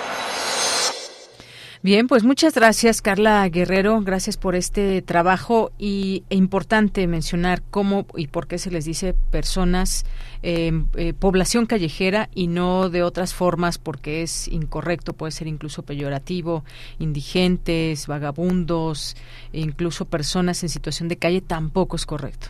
No, justamente en la cápsula hacemos como énfasis en que población callejera habla sobre estas personas que ya tienen 20, 30 años, ¿no? Habitando las calles y que no es solo pues, que los cambios puedan ocurrir de la noche a la, mañana. Por otra parte, estas personas generan estilos de vida, lenguaje, afectos, cómo relacionarse con la misma población callejera. Y eso también da para verlo desde una perspectiva demográfica, ¿no? Y también comprender, ¿no? Porque el, el mismo hecho de nombrar también ayuda a generar como políticas públicas, ¿no? Que me, eh, promuevan como esta defensa de derechos. Claro. Pues muchísimas gracias, Carla Guerrero. El trabajo completo ya lo podremos leer este fin de semana y en corrientealterna.unam.mx. Gracias por venir. Excelente tarde y muchas gracias. Hasta luego, es la estudiante Carla Guerrero. Continuamos ahora y nos vamos a la información con Cristina Godínez. Académica expone que el conocimiento basado en ciencia favorece el desarrollo y disminuye la desigualdad. Adelante. Buenas tardes, Deyanira. Un saludo para ti y para el auditorio de Prisma RU. La educación superior, la ciencia, la tecnología y la innovación son fundamentales para la construcción de sociedades de conocimiento. El desarrollo democrático y plural contribuye al proceso de integración y el crecimiento económico mejora la competitividad, señaló Rosaura Ruiz Gutiérrez, exdirectora de la Facultad de Ciencias. Al presentar la conferencia Innovación y Retos en la Educación, Ruiz Gutiérrez habló de su experiencia de cuatro años al frente de la Secretaría de Educación, Ciencia, Tecnología e Innovación de la Ciudad de México. El conocimiento basado en ciencia socialmente relevante y responsable tiene que ver con favorecer el desarrollo económico y disminuir la desigualdad, pero a partir de fortalecer la educación, la ciencia, la tecnología, queremos mejorar la salud y el cuidado del medio ambiente. Queremos que se cree conocimiento y que también se aplique el conocimiento. No es que el conocimiento se produce y se aplica de manera inmediata, no es así, pero el conocimiento a final de cuentas se utiliza para algo. Dijo que durante la pandemia nuestro país no tenía una solvencia ni en medicamentos, tratamientos o pruebas para la COVID-19. Todo fue traído del extranjero, incluso las vacunas que nos aplicaron. Esas vacunas fueron el resultado del conocimiento acumulado. Eso es lo que yo estoy reivindicando. No es que se tenga que hacer ciencia para aplicarse mañana. Se tiene que hacer ciencia porque es lo que permite después resolver las problemáticas a partir del conocimiento. Y por cierto, no solo científico, sino también el conocimiento filosófico, histórico, es decir, el conocimiento humanístico es fundamental también. La académica comentó que para el gobierno de la Ciudad de México la educación es el corazón de la transformación y en la escuela se aprende todo. De Yanir, este es mi reporte. Buenas tardes. Gracias, Cristina Godínez. Nos vamos ahora a la información internacional a través de Radio Francia. Prisma RU. Relatamos al mundo.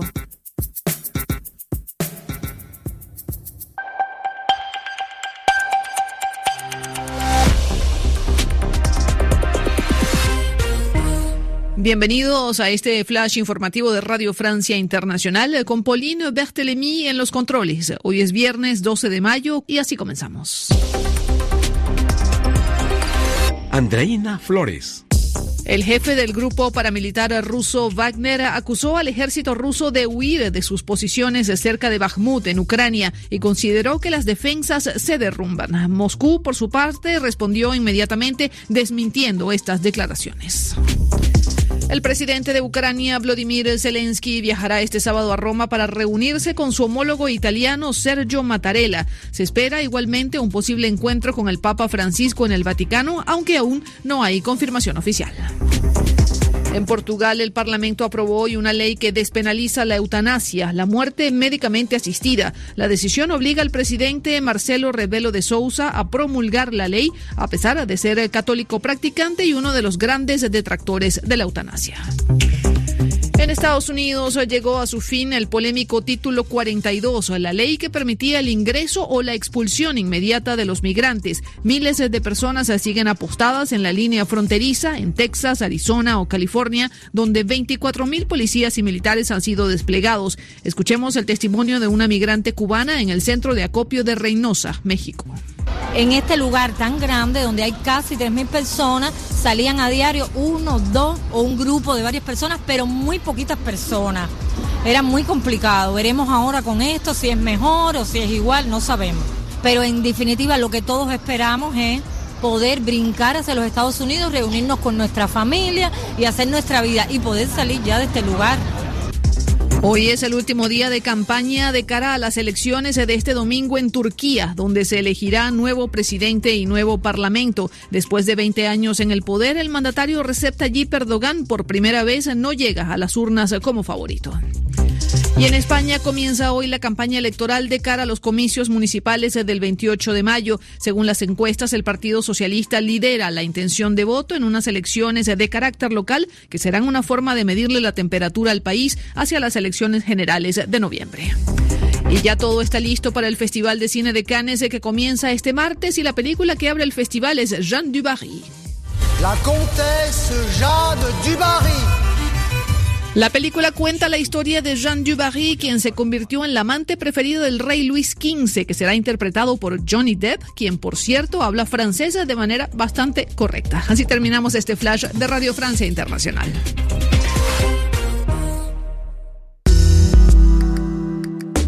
Colaboradores RU. Análisis. Con Javier Contreras. Es viernes y como cada viernes ya se encuentra con nosotros el maestro Javier Contreras, maestro en Derecho, profesor de la Facultad de Derecho y de la FES Acatlán. Un gusto saludarte, Javier. Muy buenas tardes. Hola, ¿qué tal, Deyanira? Muy buena tarde para ti, para todo nuestro amable auditorio en Prisma RU. Termina una semana más y con ello, pues, nos quedamos con un sabor, ni siquiera puedo decir eh, agridulce, no, amargo, abiertamente amargo con respecto a las declaraciones, permítanme decirlo, fascistas, racistas, clasistas, miserables del senador por Luisiana eh, John Kennedy allá en Estados Unidos. Posiblemente algunos de nuestros radioescuchas hayan visto la intervención en una comparecencia de este senador donde mencionó abiertamente que en México la gente podría alimentarse con comida para gato si no fuera por el impulso económico de Estados Unidos. Ver, recordemos que México es, dependiendo la época del año, el principal socio comercial y si no, el tercer socio comercial de Estados Unidos en tanto su balanza eh, comercial y de términos de comercio exterior. Esto es bien importante porque se abraza a su vez de la expiración del título 42 eh, y la reactivación del título octavo para temas de migración y la cooperación que existe en nuestros eh, países para controlar el flujo migratorio. Es un asunto muy doloroso porque por más que el gobierno de Estados Unidos de la mano de Joe Biden hoy en día trata de tener una mejor relación con el gobierno de México, eh, pues nos encontramos con estas expresiones de estos miserables. A ver, a mí no me da tanto miedo lo que pueda decir el señor John Kennedy, aquel senador. A mí me espantan más los cientos de miles de personas que puedan votar por este tipo de miserables porque quiere decir que simpatizan con estas ideas inhumanas.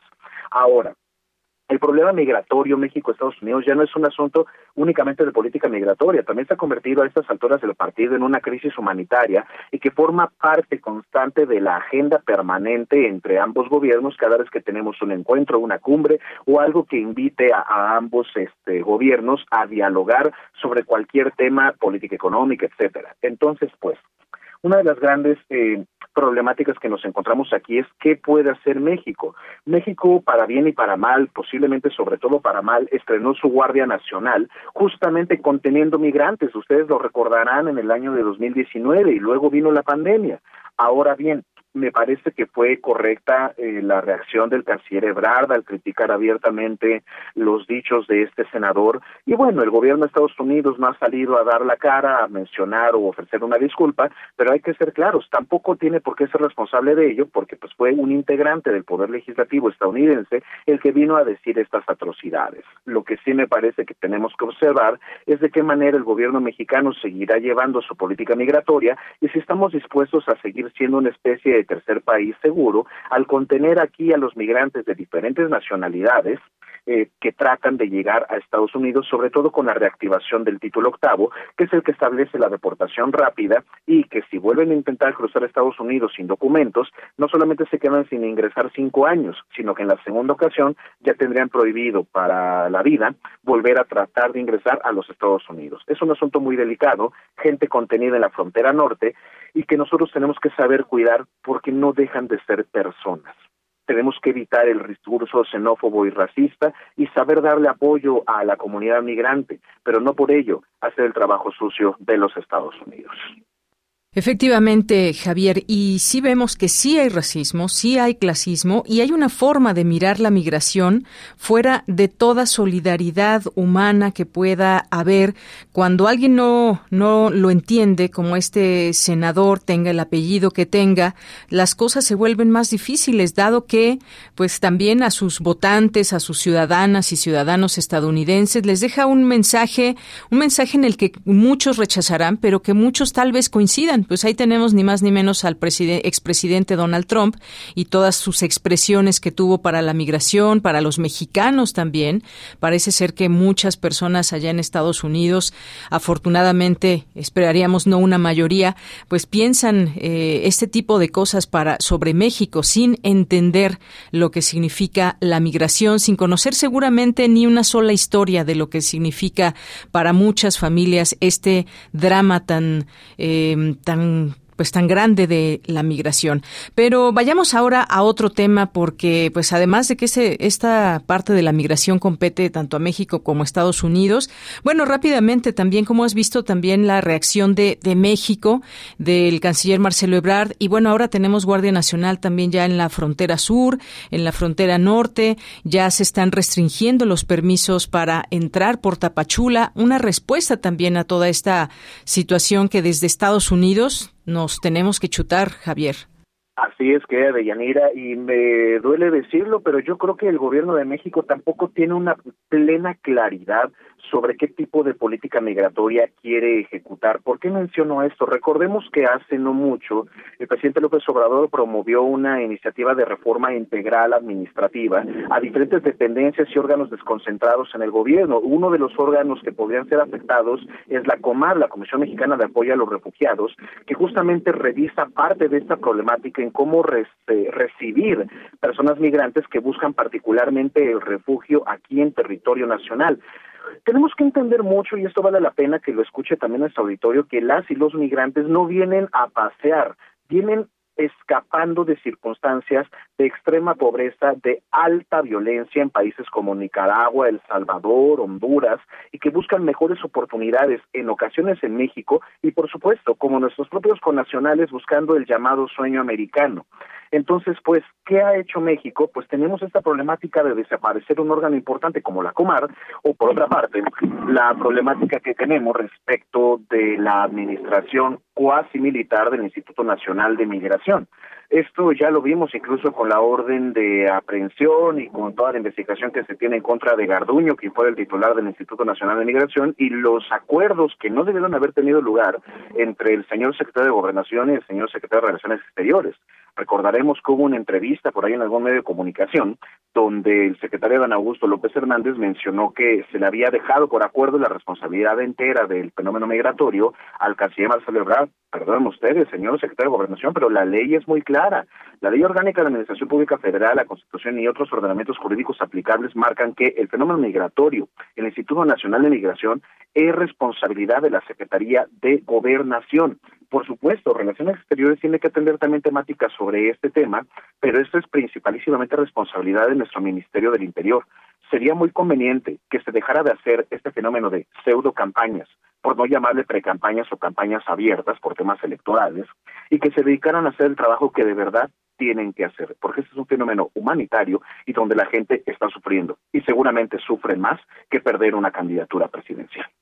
Gracias, Javier, por este comentario. Vamos ahora a pasar a otro tema, a otro tema que tiene que ver propiamente sola, solo con México, y es lo que ha sucedido en los últimos días ahí en la Suprema Corte de la Nación, declaraciones también del presidente de la República, de legisladores de los distintos partidos, pero se echó finalmente abajo el plan B de la reforma electoral. Aquí me parece que hay que ser muy claros en el sentido de decir no es que la Corte lo eche bajo el plan B, sino el proceso para lo cual se llevó a cabo estas aprobaciones y que tiene que ver con conocer conocer un poco de este eh, estos términos que se dan dentro del Congreso, que efectivamente es soberano, pero que ¿qué, qué, es lo que está pasando? ¿Qué es lo que tú ves desde tu punto de vista eh, conocedor de las leyes, Javier?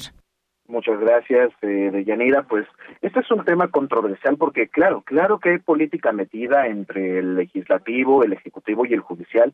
Y permítanme decirlo, creo que es legítimo. Cuando se menciona el apoyo popular en tanto una fracción política u otra, recordemos, ni Morena y aliados tiene el 100% de la representación del pueblo, ni la minoría se tiene que hacer prevalecer por encima de lo que pueda marcar la mayoría. Pero ojo, para eso tenemos reglas y procedimientos.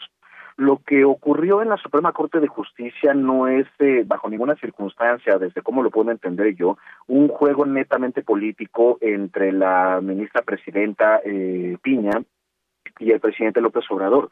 Porque si de eso se tratara, pues estaríamos diciendo que todas y todos los ministros, o al menos su mayoría, porque recordemos que solamente dos ministras, entre ellas una acusada de plagio, eh, votaron por este por la constitucionalidad del famoso plan B. Ojo, su primera parte, todavía falta una segunda discusión para el resto del plan B electoral promovido por el presidente. No, el resto de los ministros, entre ellos también Saldívar, quien fuera presidente de la Corte y que apoyó la constitucionalidad de varias de las iniciativas promovidas por Morena y aliados, pues votaron en contra de la constitucionalidad de este plan B por eh, fallas en el proceso legislativo. Permítanme eh, tratar de explicar de la forma más breve. Morena y aliados tienen mayoría en el Congreso de la Unión, tanto en Cámara de Diputados como en el Senado de la República. Esto es correcto. El problema es que ninguna de las dos cámaras, Morena y aliados, tienen mayoría calificada, es decir, dos terceras partes de ambas cámaras para poder modificar la Constitución. ¿Han habido reformas constitucionales en este sexenio? Sí, como la de Guardia Nacional, pero esto involucró un acuerdo amplio con la oposición del país para lograr la modificación del texto constitucional. Y ante esto, Morena pareciera que ha perdido su talante negociador y solamente ha tratado de imponer a manotazos lo que estima pertinente como modificaciones legislativas. El segundo orden modificatorio son las leyes secundarias, es decir, todo lo que no sea constitución. Y con esto basta la mayoría absoluta, es decir, 50% más uno, que esto sí lo tiene Morena en ambas cámaras del Congreso, tanto el Senado como la Cámara de Diputados. Pero si tiene mayoría, entonces, ¿por qué no han avanzado estas leyes secundarias que Morena ha promovido? Pues porque Morena no ha sabido respetar el propio proceso legislativo. Hemos tenido procesos legislativos, por decirlo menos, desaseados, y por poner el ejemplo, se mandó esta iniciativa de reforma a sendas leyes dentro del famoso plan B electoral que involucraban documentos de más de 700 páginas y que se votaron en 15 minutos. Perdonen ustedes, eh, compañeros, amigas del auditorio, eh, creo yo que 15 minutos es poquito tiempo para leer aproximadamente unas 700 páginas. Ni en el ejercicio como profesor de la UNAM me aviento a leer tanto los ensayos de mis estudiantes porque pues el tiempo es insuficiente. Yo sé que los legisladores, las legisladoras tienen ojos expertos para dar lectura a los temas legislativos, pero dudo mucho que 15 minutos basten para dar senda lectura a 700 páginas, sean de la oposición, sean de la coalición en el gobierno. Y esto involucró precisamente que se desconociera lo que han aprobado. En consecuencia, esto generó también que no se mandaran los documentos a comisiones, que no se subieran adecuadamente al Pleno, que no se tuviera una discusión abierta sobre las temáticas a reformar, y esto fue lo que la Corte desechó y que declaró inconstitucional que se violentó el proceso legislativo y en consecuencia esa norma nació muerta, por decirlo de alguna forma. Creo que lo que nosotros tenemos que observar aquí es que Morena lo puede hacer y lo puede hacer bien y es más, está en su derecho de hacerlo. Tienen mayoría que impongan, si gustan, la fuerza de la mayoría. Mayoría que incluso abiertamente yo lo digo, yo apoyo, pero no podemos nosotros desconocer las reglas con las cuales ganaron, llegaron a sus escaños y han gobernado. Esas reglas están para que las respeten también y se tiene que jugar adecuadamente el juego. No nos gustan las reglas, tienen mayoría para cambiarlas. Y si no nos alcanza porque no tenemos mayoría calificada, pues entonces tenemos que reforzar ese talante negociador, alcanzar acuerdos con la oposición simple y llanamente, porque así lo, lo manifiesta nuestra Constitución. Constitución que legisladores de la coalición en el gobierno, que el presidente, juraron respetar y la oposición también si no queremos que así nos marque la Constitución, vamos a modificarla, pero eso requiere un acuerdo amplio de las diferentes fuerzas políticas en el país. No manotazos en la mesa, no tampoco acusar de que no se quiere promover una agenda en particular. No, tal vez sí se quiera promover la agenda, lo dijo la ministra Margarita Ríos Farjat. El problema no es el contenido de la reforma, sino el cómo decidimos aventarnos a hacerlo. Podemos hacerlo bien, la mayoría existe, los medios también, tengamos calma y serenidad y como lo dijo el propio presidente, serenos, lo podemos hacer. Bien, Javier, pues un tema que hay que entenderle, por supuesto, no irnos solamente con una cuestión o estamos con la Corte o en contra de ella, a favor o en contra del presidente. Hay que entender, me parece, estos, eh, eh, todos estos argumentos que hay. No es solamente, o no debería ser solamente, hacer un voto partidista porque soy de Morena o porque soy de la oposición en ese sentido va mi voto, pero sobre todo aquí estamos hablando de un proceso que requería más tiempo para saber qué es lo que está verdaderamente en juego. Hubo respuesta quizás dura del presidente, cosas que eh, no es que sean un secreto, lo cuánto le cuesta el Poder Judicial o la Suprema Corte a los mexicanos, a las mexicanas. ¿Qué te parece? Bueno, por una parte esta respuesta que da el presidente y por la otra también, pues el hecho de que de que nos enteremos o que se entere más gente de los gastos que pueden parecer exorbitantes desde la Corte, 22 mil pesos en gasolina y bueno, una serie de cosas que se dieron a conocer en la mañanera hace un día. Me parece pertinente que se sepa. Es cierto que tenemos que hacer muchos ajustes en términos de recursos públicos y su dispendio en gastos abiertamente innecesarios. Creo que es correcto. Y como bien dices, no es información que debiera ser un secreto. En realidad, una de las grandes problemáticas que tenemos es que no sabemos ocupar del todo nuestros mecanismos institucionales como mexicanas y mexicanos. Y ojo, tampoco es nuestra culpa. Debiéramos tener unos mejores ejercicios de pedagogía política, de cómo aprender a ocupar solicitudes de acceso a la información, que el gobierno y los diferentes poderes, en este caso el judicial, nos entreguen debidamente su información, como lo han entregado. Es decir, lo que presentó el presidente López Obrador en su conferencia no es información que esté eh, sepultada en los sótanos de la Suprema Corte. Es algo que puedes eh, obtener por solicitudes de acceso a la información. Claro, en ese momento tenemos al ENAI paralizado por voluntad propia del presidente, pero ese es otro tema que ya hemos tocado en este mismo espacio de análisis. Ahora bien, lo que sí me parece relevante mencionar es que tenemos que evitar los discursos engañosos. Y con eso me refiero a el otro llamado que hizo el presidente de la República respecto al llamado Plan C, es decir, ir en marejadas a las urnas a votar por su opción política. Esto no es malo, no es malo el llamado al voto. Incluso yo estaría a favor de que se modifique la norma y que se permita a los servidores públicos expresarse abiertamente a favor o en contra de una u otra fuerza política. Pero ojo, en la historia mexicana y como están redactadas nuestras leyes en nuestra Constitución, esto se encuentra prohibido. ¿Por qué? Porque antes teníamos este priato que ejercía un poder inusitado sobre los otros poderes y lo que provocaba era un abuso total del poder generando este fenómeno del partido hegemónico pragmático, que muchos de los que ahora escuchan seguramente lo vivimos.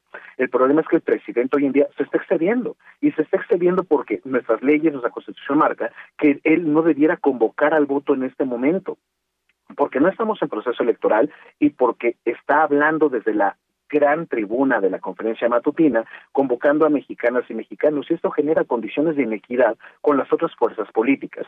Pero más allá de ese fenómeno estricto, hay otro problema. El presidente manda el mensaje de votar por esta opción política para obtener la mayoría calificada en el Congreso. Esto es imposible. Y esto es imposible porque así lo marca nuestro diseño constitucional y nuestras leyes electorales por diseño constitucional, ningún partido político en México solito puede tener las dos terceras partes del Congreso o una sobrerepresentación de ocho puntos porcentuales en tanto su escaño respecto de la cantidad de votos obtenidos en las urnas. Y lo máximo que pueden tener en la Cámara de Diputados son hasta 300 diputadas y diputados. Por lo tanto, no se alcanza esta mayoría calificada bajo ninguna circunstancia. Siempre va a tener que ser por medio de una coalición, una alianza. Eso sí va a ser necesario si se quiere modificar la Constitución, pero si eventualmente se hace este llamado y se dice los poderes fácticos, los conservadores no nos dejaron obtener la mayoría calificada, esto sería abiertamente una mentira.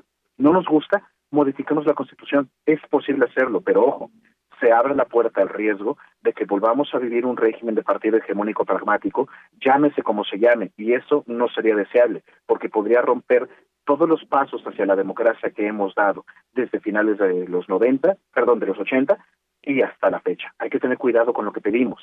Está bien ejercer el poder, está bien ejercer la mayoría, por supuesto, la han ganado, se ha ganado. Yo apoyé esa mayoría, yo apoyo esa mayoría, pero hay que jugar con las reglas y que sean justas para todas y para todos. Efectivamente, coincido contigo. Javier, pues muchas gracias. Ahora sí nos tomamos algunos minutos de más. Me parece que bien valía la pena. Muchas gracias. Te mando un abrazo. Muchísimas gracias, Yanire, para todo nuestro amable auditorio. Cuídense mucho, que tengan un estupendo fin de semana. Igualmente para ti. Hasta luego. Continuamos. Melomanía RU con Dulce Wet.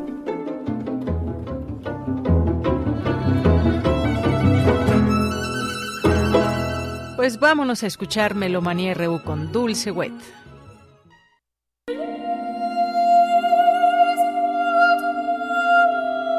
Muy buenas tardes, muy buen provecho, muy buen viaje.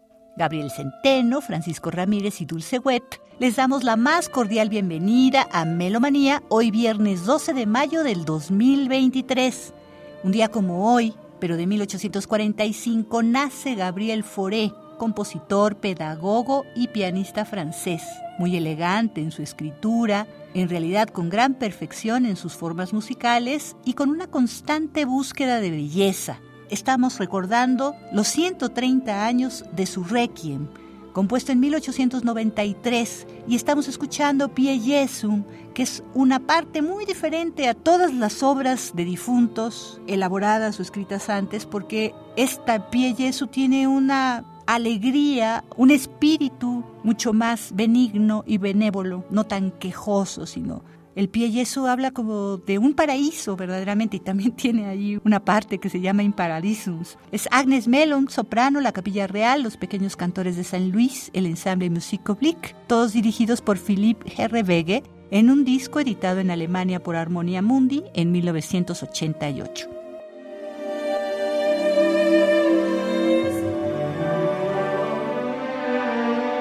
Muy buenas tardes, tengan todos ustedes. Yo soy eh, Eduardo Álvarez Ortega, director huésped de la muy queridísima Orquesta Filarmónica de la UNAM. La invitación es para que nos acompañen este próximo sábado y domingo a un concierto sensacional. Un concierto con expectativas muy amplias porque hacemos eh, música absolutamente mexicana, de lo mejor que tiene el repertorio de la música sinfónica mexicana. Me refiero, por ejemplo, a los valses antiguos, desde Sobre las olas, por supuesto, Dios nunca muere, Alejandra, el Club Verde, Faiz una playa de valses sensacionales y también otro concepto muy importante de la música popular de nuestro querido país. Viene la bamba, también por los caminos del sur, que es una de las melodías más queridas en todo el estado de Guerrero. Hacemos la conga de San Benito, entonces va a ser realmente un deleite para toda la gente que nos pueda estar acompañando en estos dos conciertos, con una sorpresa al final, que obviamente no la voy a decir. La invitación muy, muy cordial para que nos acompañen este próximo sábado y el domingo y que estemos todos festejando estos dos grandes conciertos con nuestra queridísima Orquesta Filarmónica de la Universidad Nacional Autónoma de México. Muchas gracias y muy buena tarde.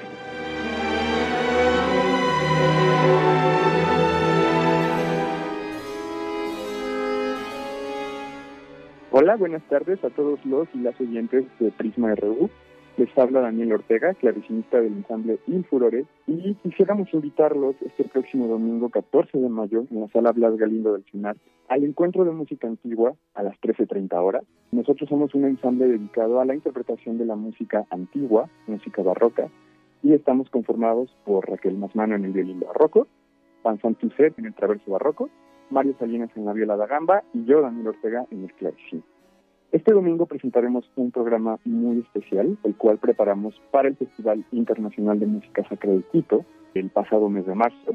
Lo que presentamos en este programa, que se titula Dos Rostros de Dios, Música de las Tradiciones Católica y Luterana en el Barroco, es una selección de obras instrumentales que giran en torno a esas grandes tradiciones religiosas europeas durante los siglos XVII y XVIII.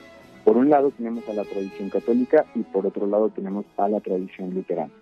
Es un programa muy interesante, muy intenso y bastante peculiar, que esperemos que les agrade. Este domingo 14 en la sala Blas Galindo del CINAP a las 13.30 horas en el encuentro de música antigua, uno de los encuentros más importantes de esta tradición musical en la Ciudad de México y del cual todos formamos parte. Los esperamos y muchas gracias.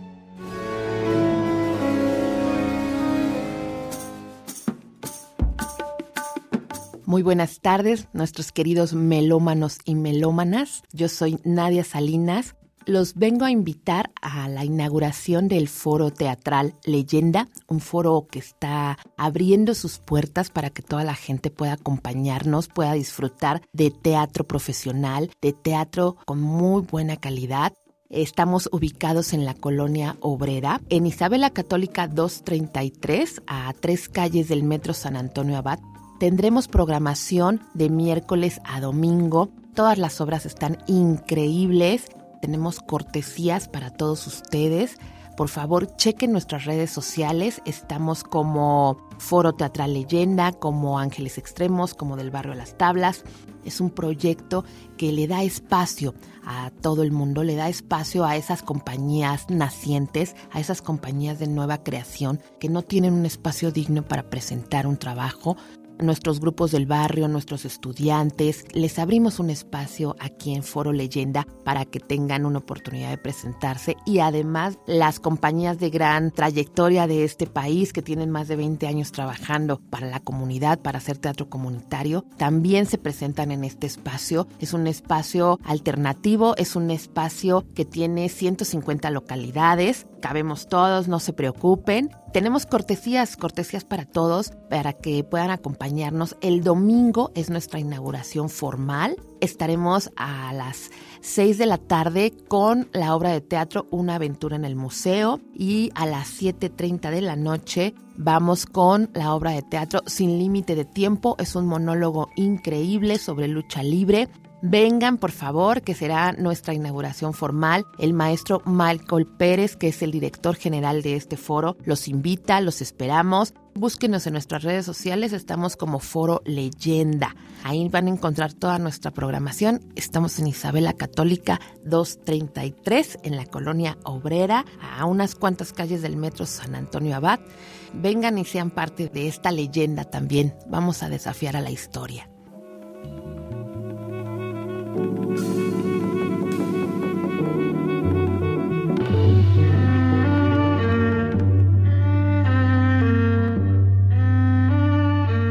Hola, muy buenas tardes. Estoy muy agradecido de estar en Radio UNAM aquí para invitarlos al proyecto Persona, inspirado en la película del mismo nombre del autor sueco Ingmar Bergman, en nuestro décimo tercer aniversario Corazón Compañía Creativa, dirigida por su servidor Gutenberg Brito. Estamos haciendo un homenaje a ese gran director mundial y esa película que es tan importante.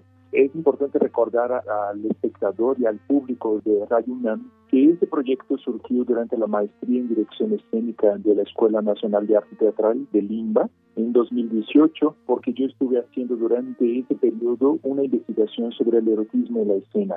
Luego tenía como objetivo montar un espectáculo como conclusión de mi maestría y me vino a la mente esa película. Cuando la volví a ver me di cuenta que, que Bergman tiene esa capacidad de poder tocar un erotismo desde la sutileza, desde la suavidad, desde la tranquilidad y la calma, que eso ha sido también uno de los puntos que he descubierto durante la investigación que hice con más de 60 actores y actrices mexicanos durante esos dos años sobre el erotismo. Y el primer momento que entre al foro van a tener música en vivo compuesta ex profeso para el proyecto, con un trío de cuerdas, dos cantantes de ópera y un percusionista, además de tres performers que van a estar en escena nosotros les vamos a ofrecer una taza de té caliente y van a ver una primera exposición de algunas fotografías. Esa digamos, la primera etapa del proyecto. En la segunda etapa ustedes pasarán a la butaquería y verán la, el segundo proceso que tiene que ver con eh, las imágenes. Así que los invitamos a que vengan a disfrutar desde la calma para poder disfrutar todo lo que nosotros estamos proponiendo. Es un espectáculo muy visual, un espectáculo lleno de colores, lleno de sombras y luces, que hace parte del homenaje que estamos haciendo a ese gran director. No se olviden que hoy los esperamos exactamente en el Teatro Salvador Novo del Centro Nacional de las Artes, ahí esquina de Tlalpan con Churubusco a las 8 de la noche, mañana sábado a las 7 y domingo a las 6, que es nuestra última función. Vengan, disfruten de Bergman, disfruten de ese gran director que nos ha aportado muchísima reflexión y lo que queremos nosotros en Corazón Compañía Creativa, junto con la performance Adriana Butoy, con la actriz Pilar Couto y con el actor Natanael Ríos, es compartir con ustedes una gran reflexión sobre la existencia humana, sobre los temas que nos componen y que nos hacen ser también mejores personas y yo creo que es una gran oportunidad que el teatro siempre nos da de volver a estar juntos, convivir estar juntos y estar presentes.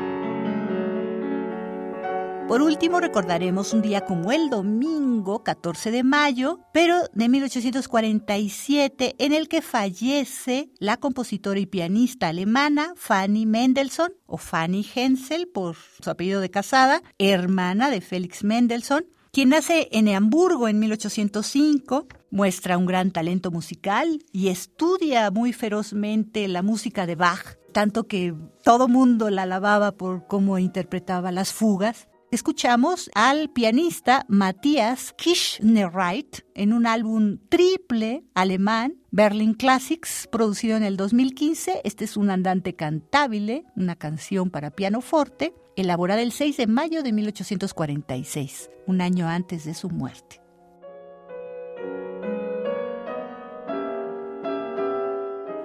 Y hasta aquí Melomanía de hoy, viernes 14 de mayo del 2023. Gabriel Centeno, Francisco Ramírez y Dulce Wet, agradecemos enormemente su atención y sintonía y les deseamos un largo, provechoso y divertido fin de semana. Muchas felicidades a todos los maestros. Hasta la próxima.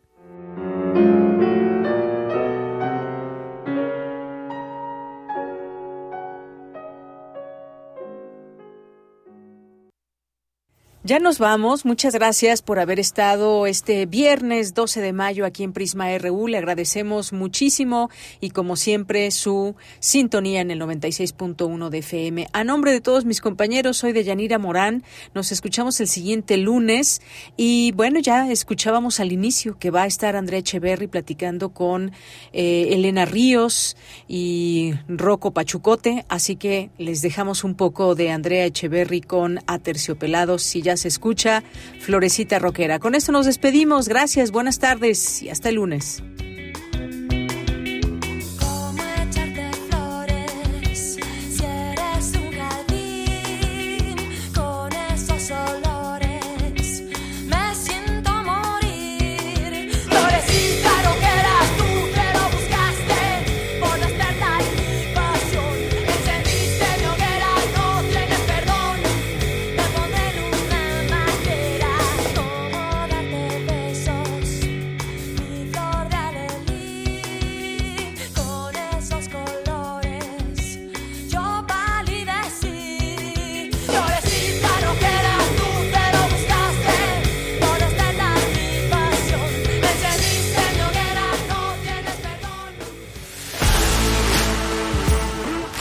Radio UNAM presentó Prisma RU. Una mirada universitaria sobre los acontecimientos actuales. Prisma RU. Relatamos al mundo.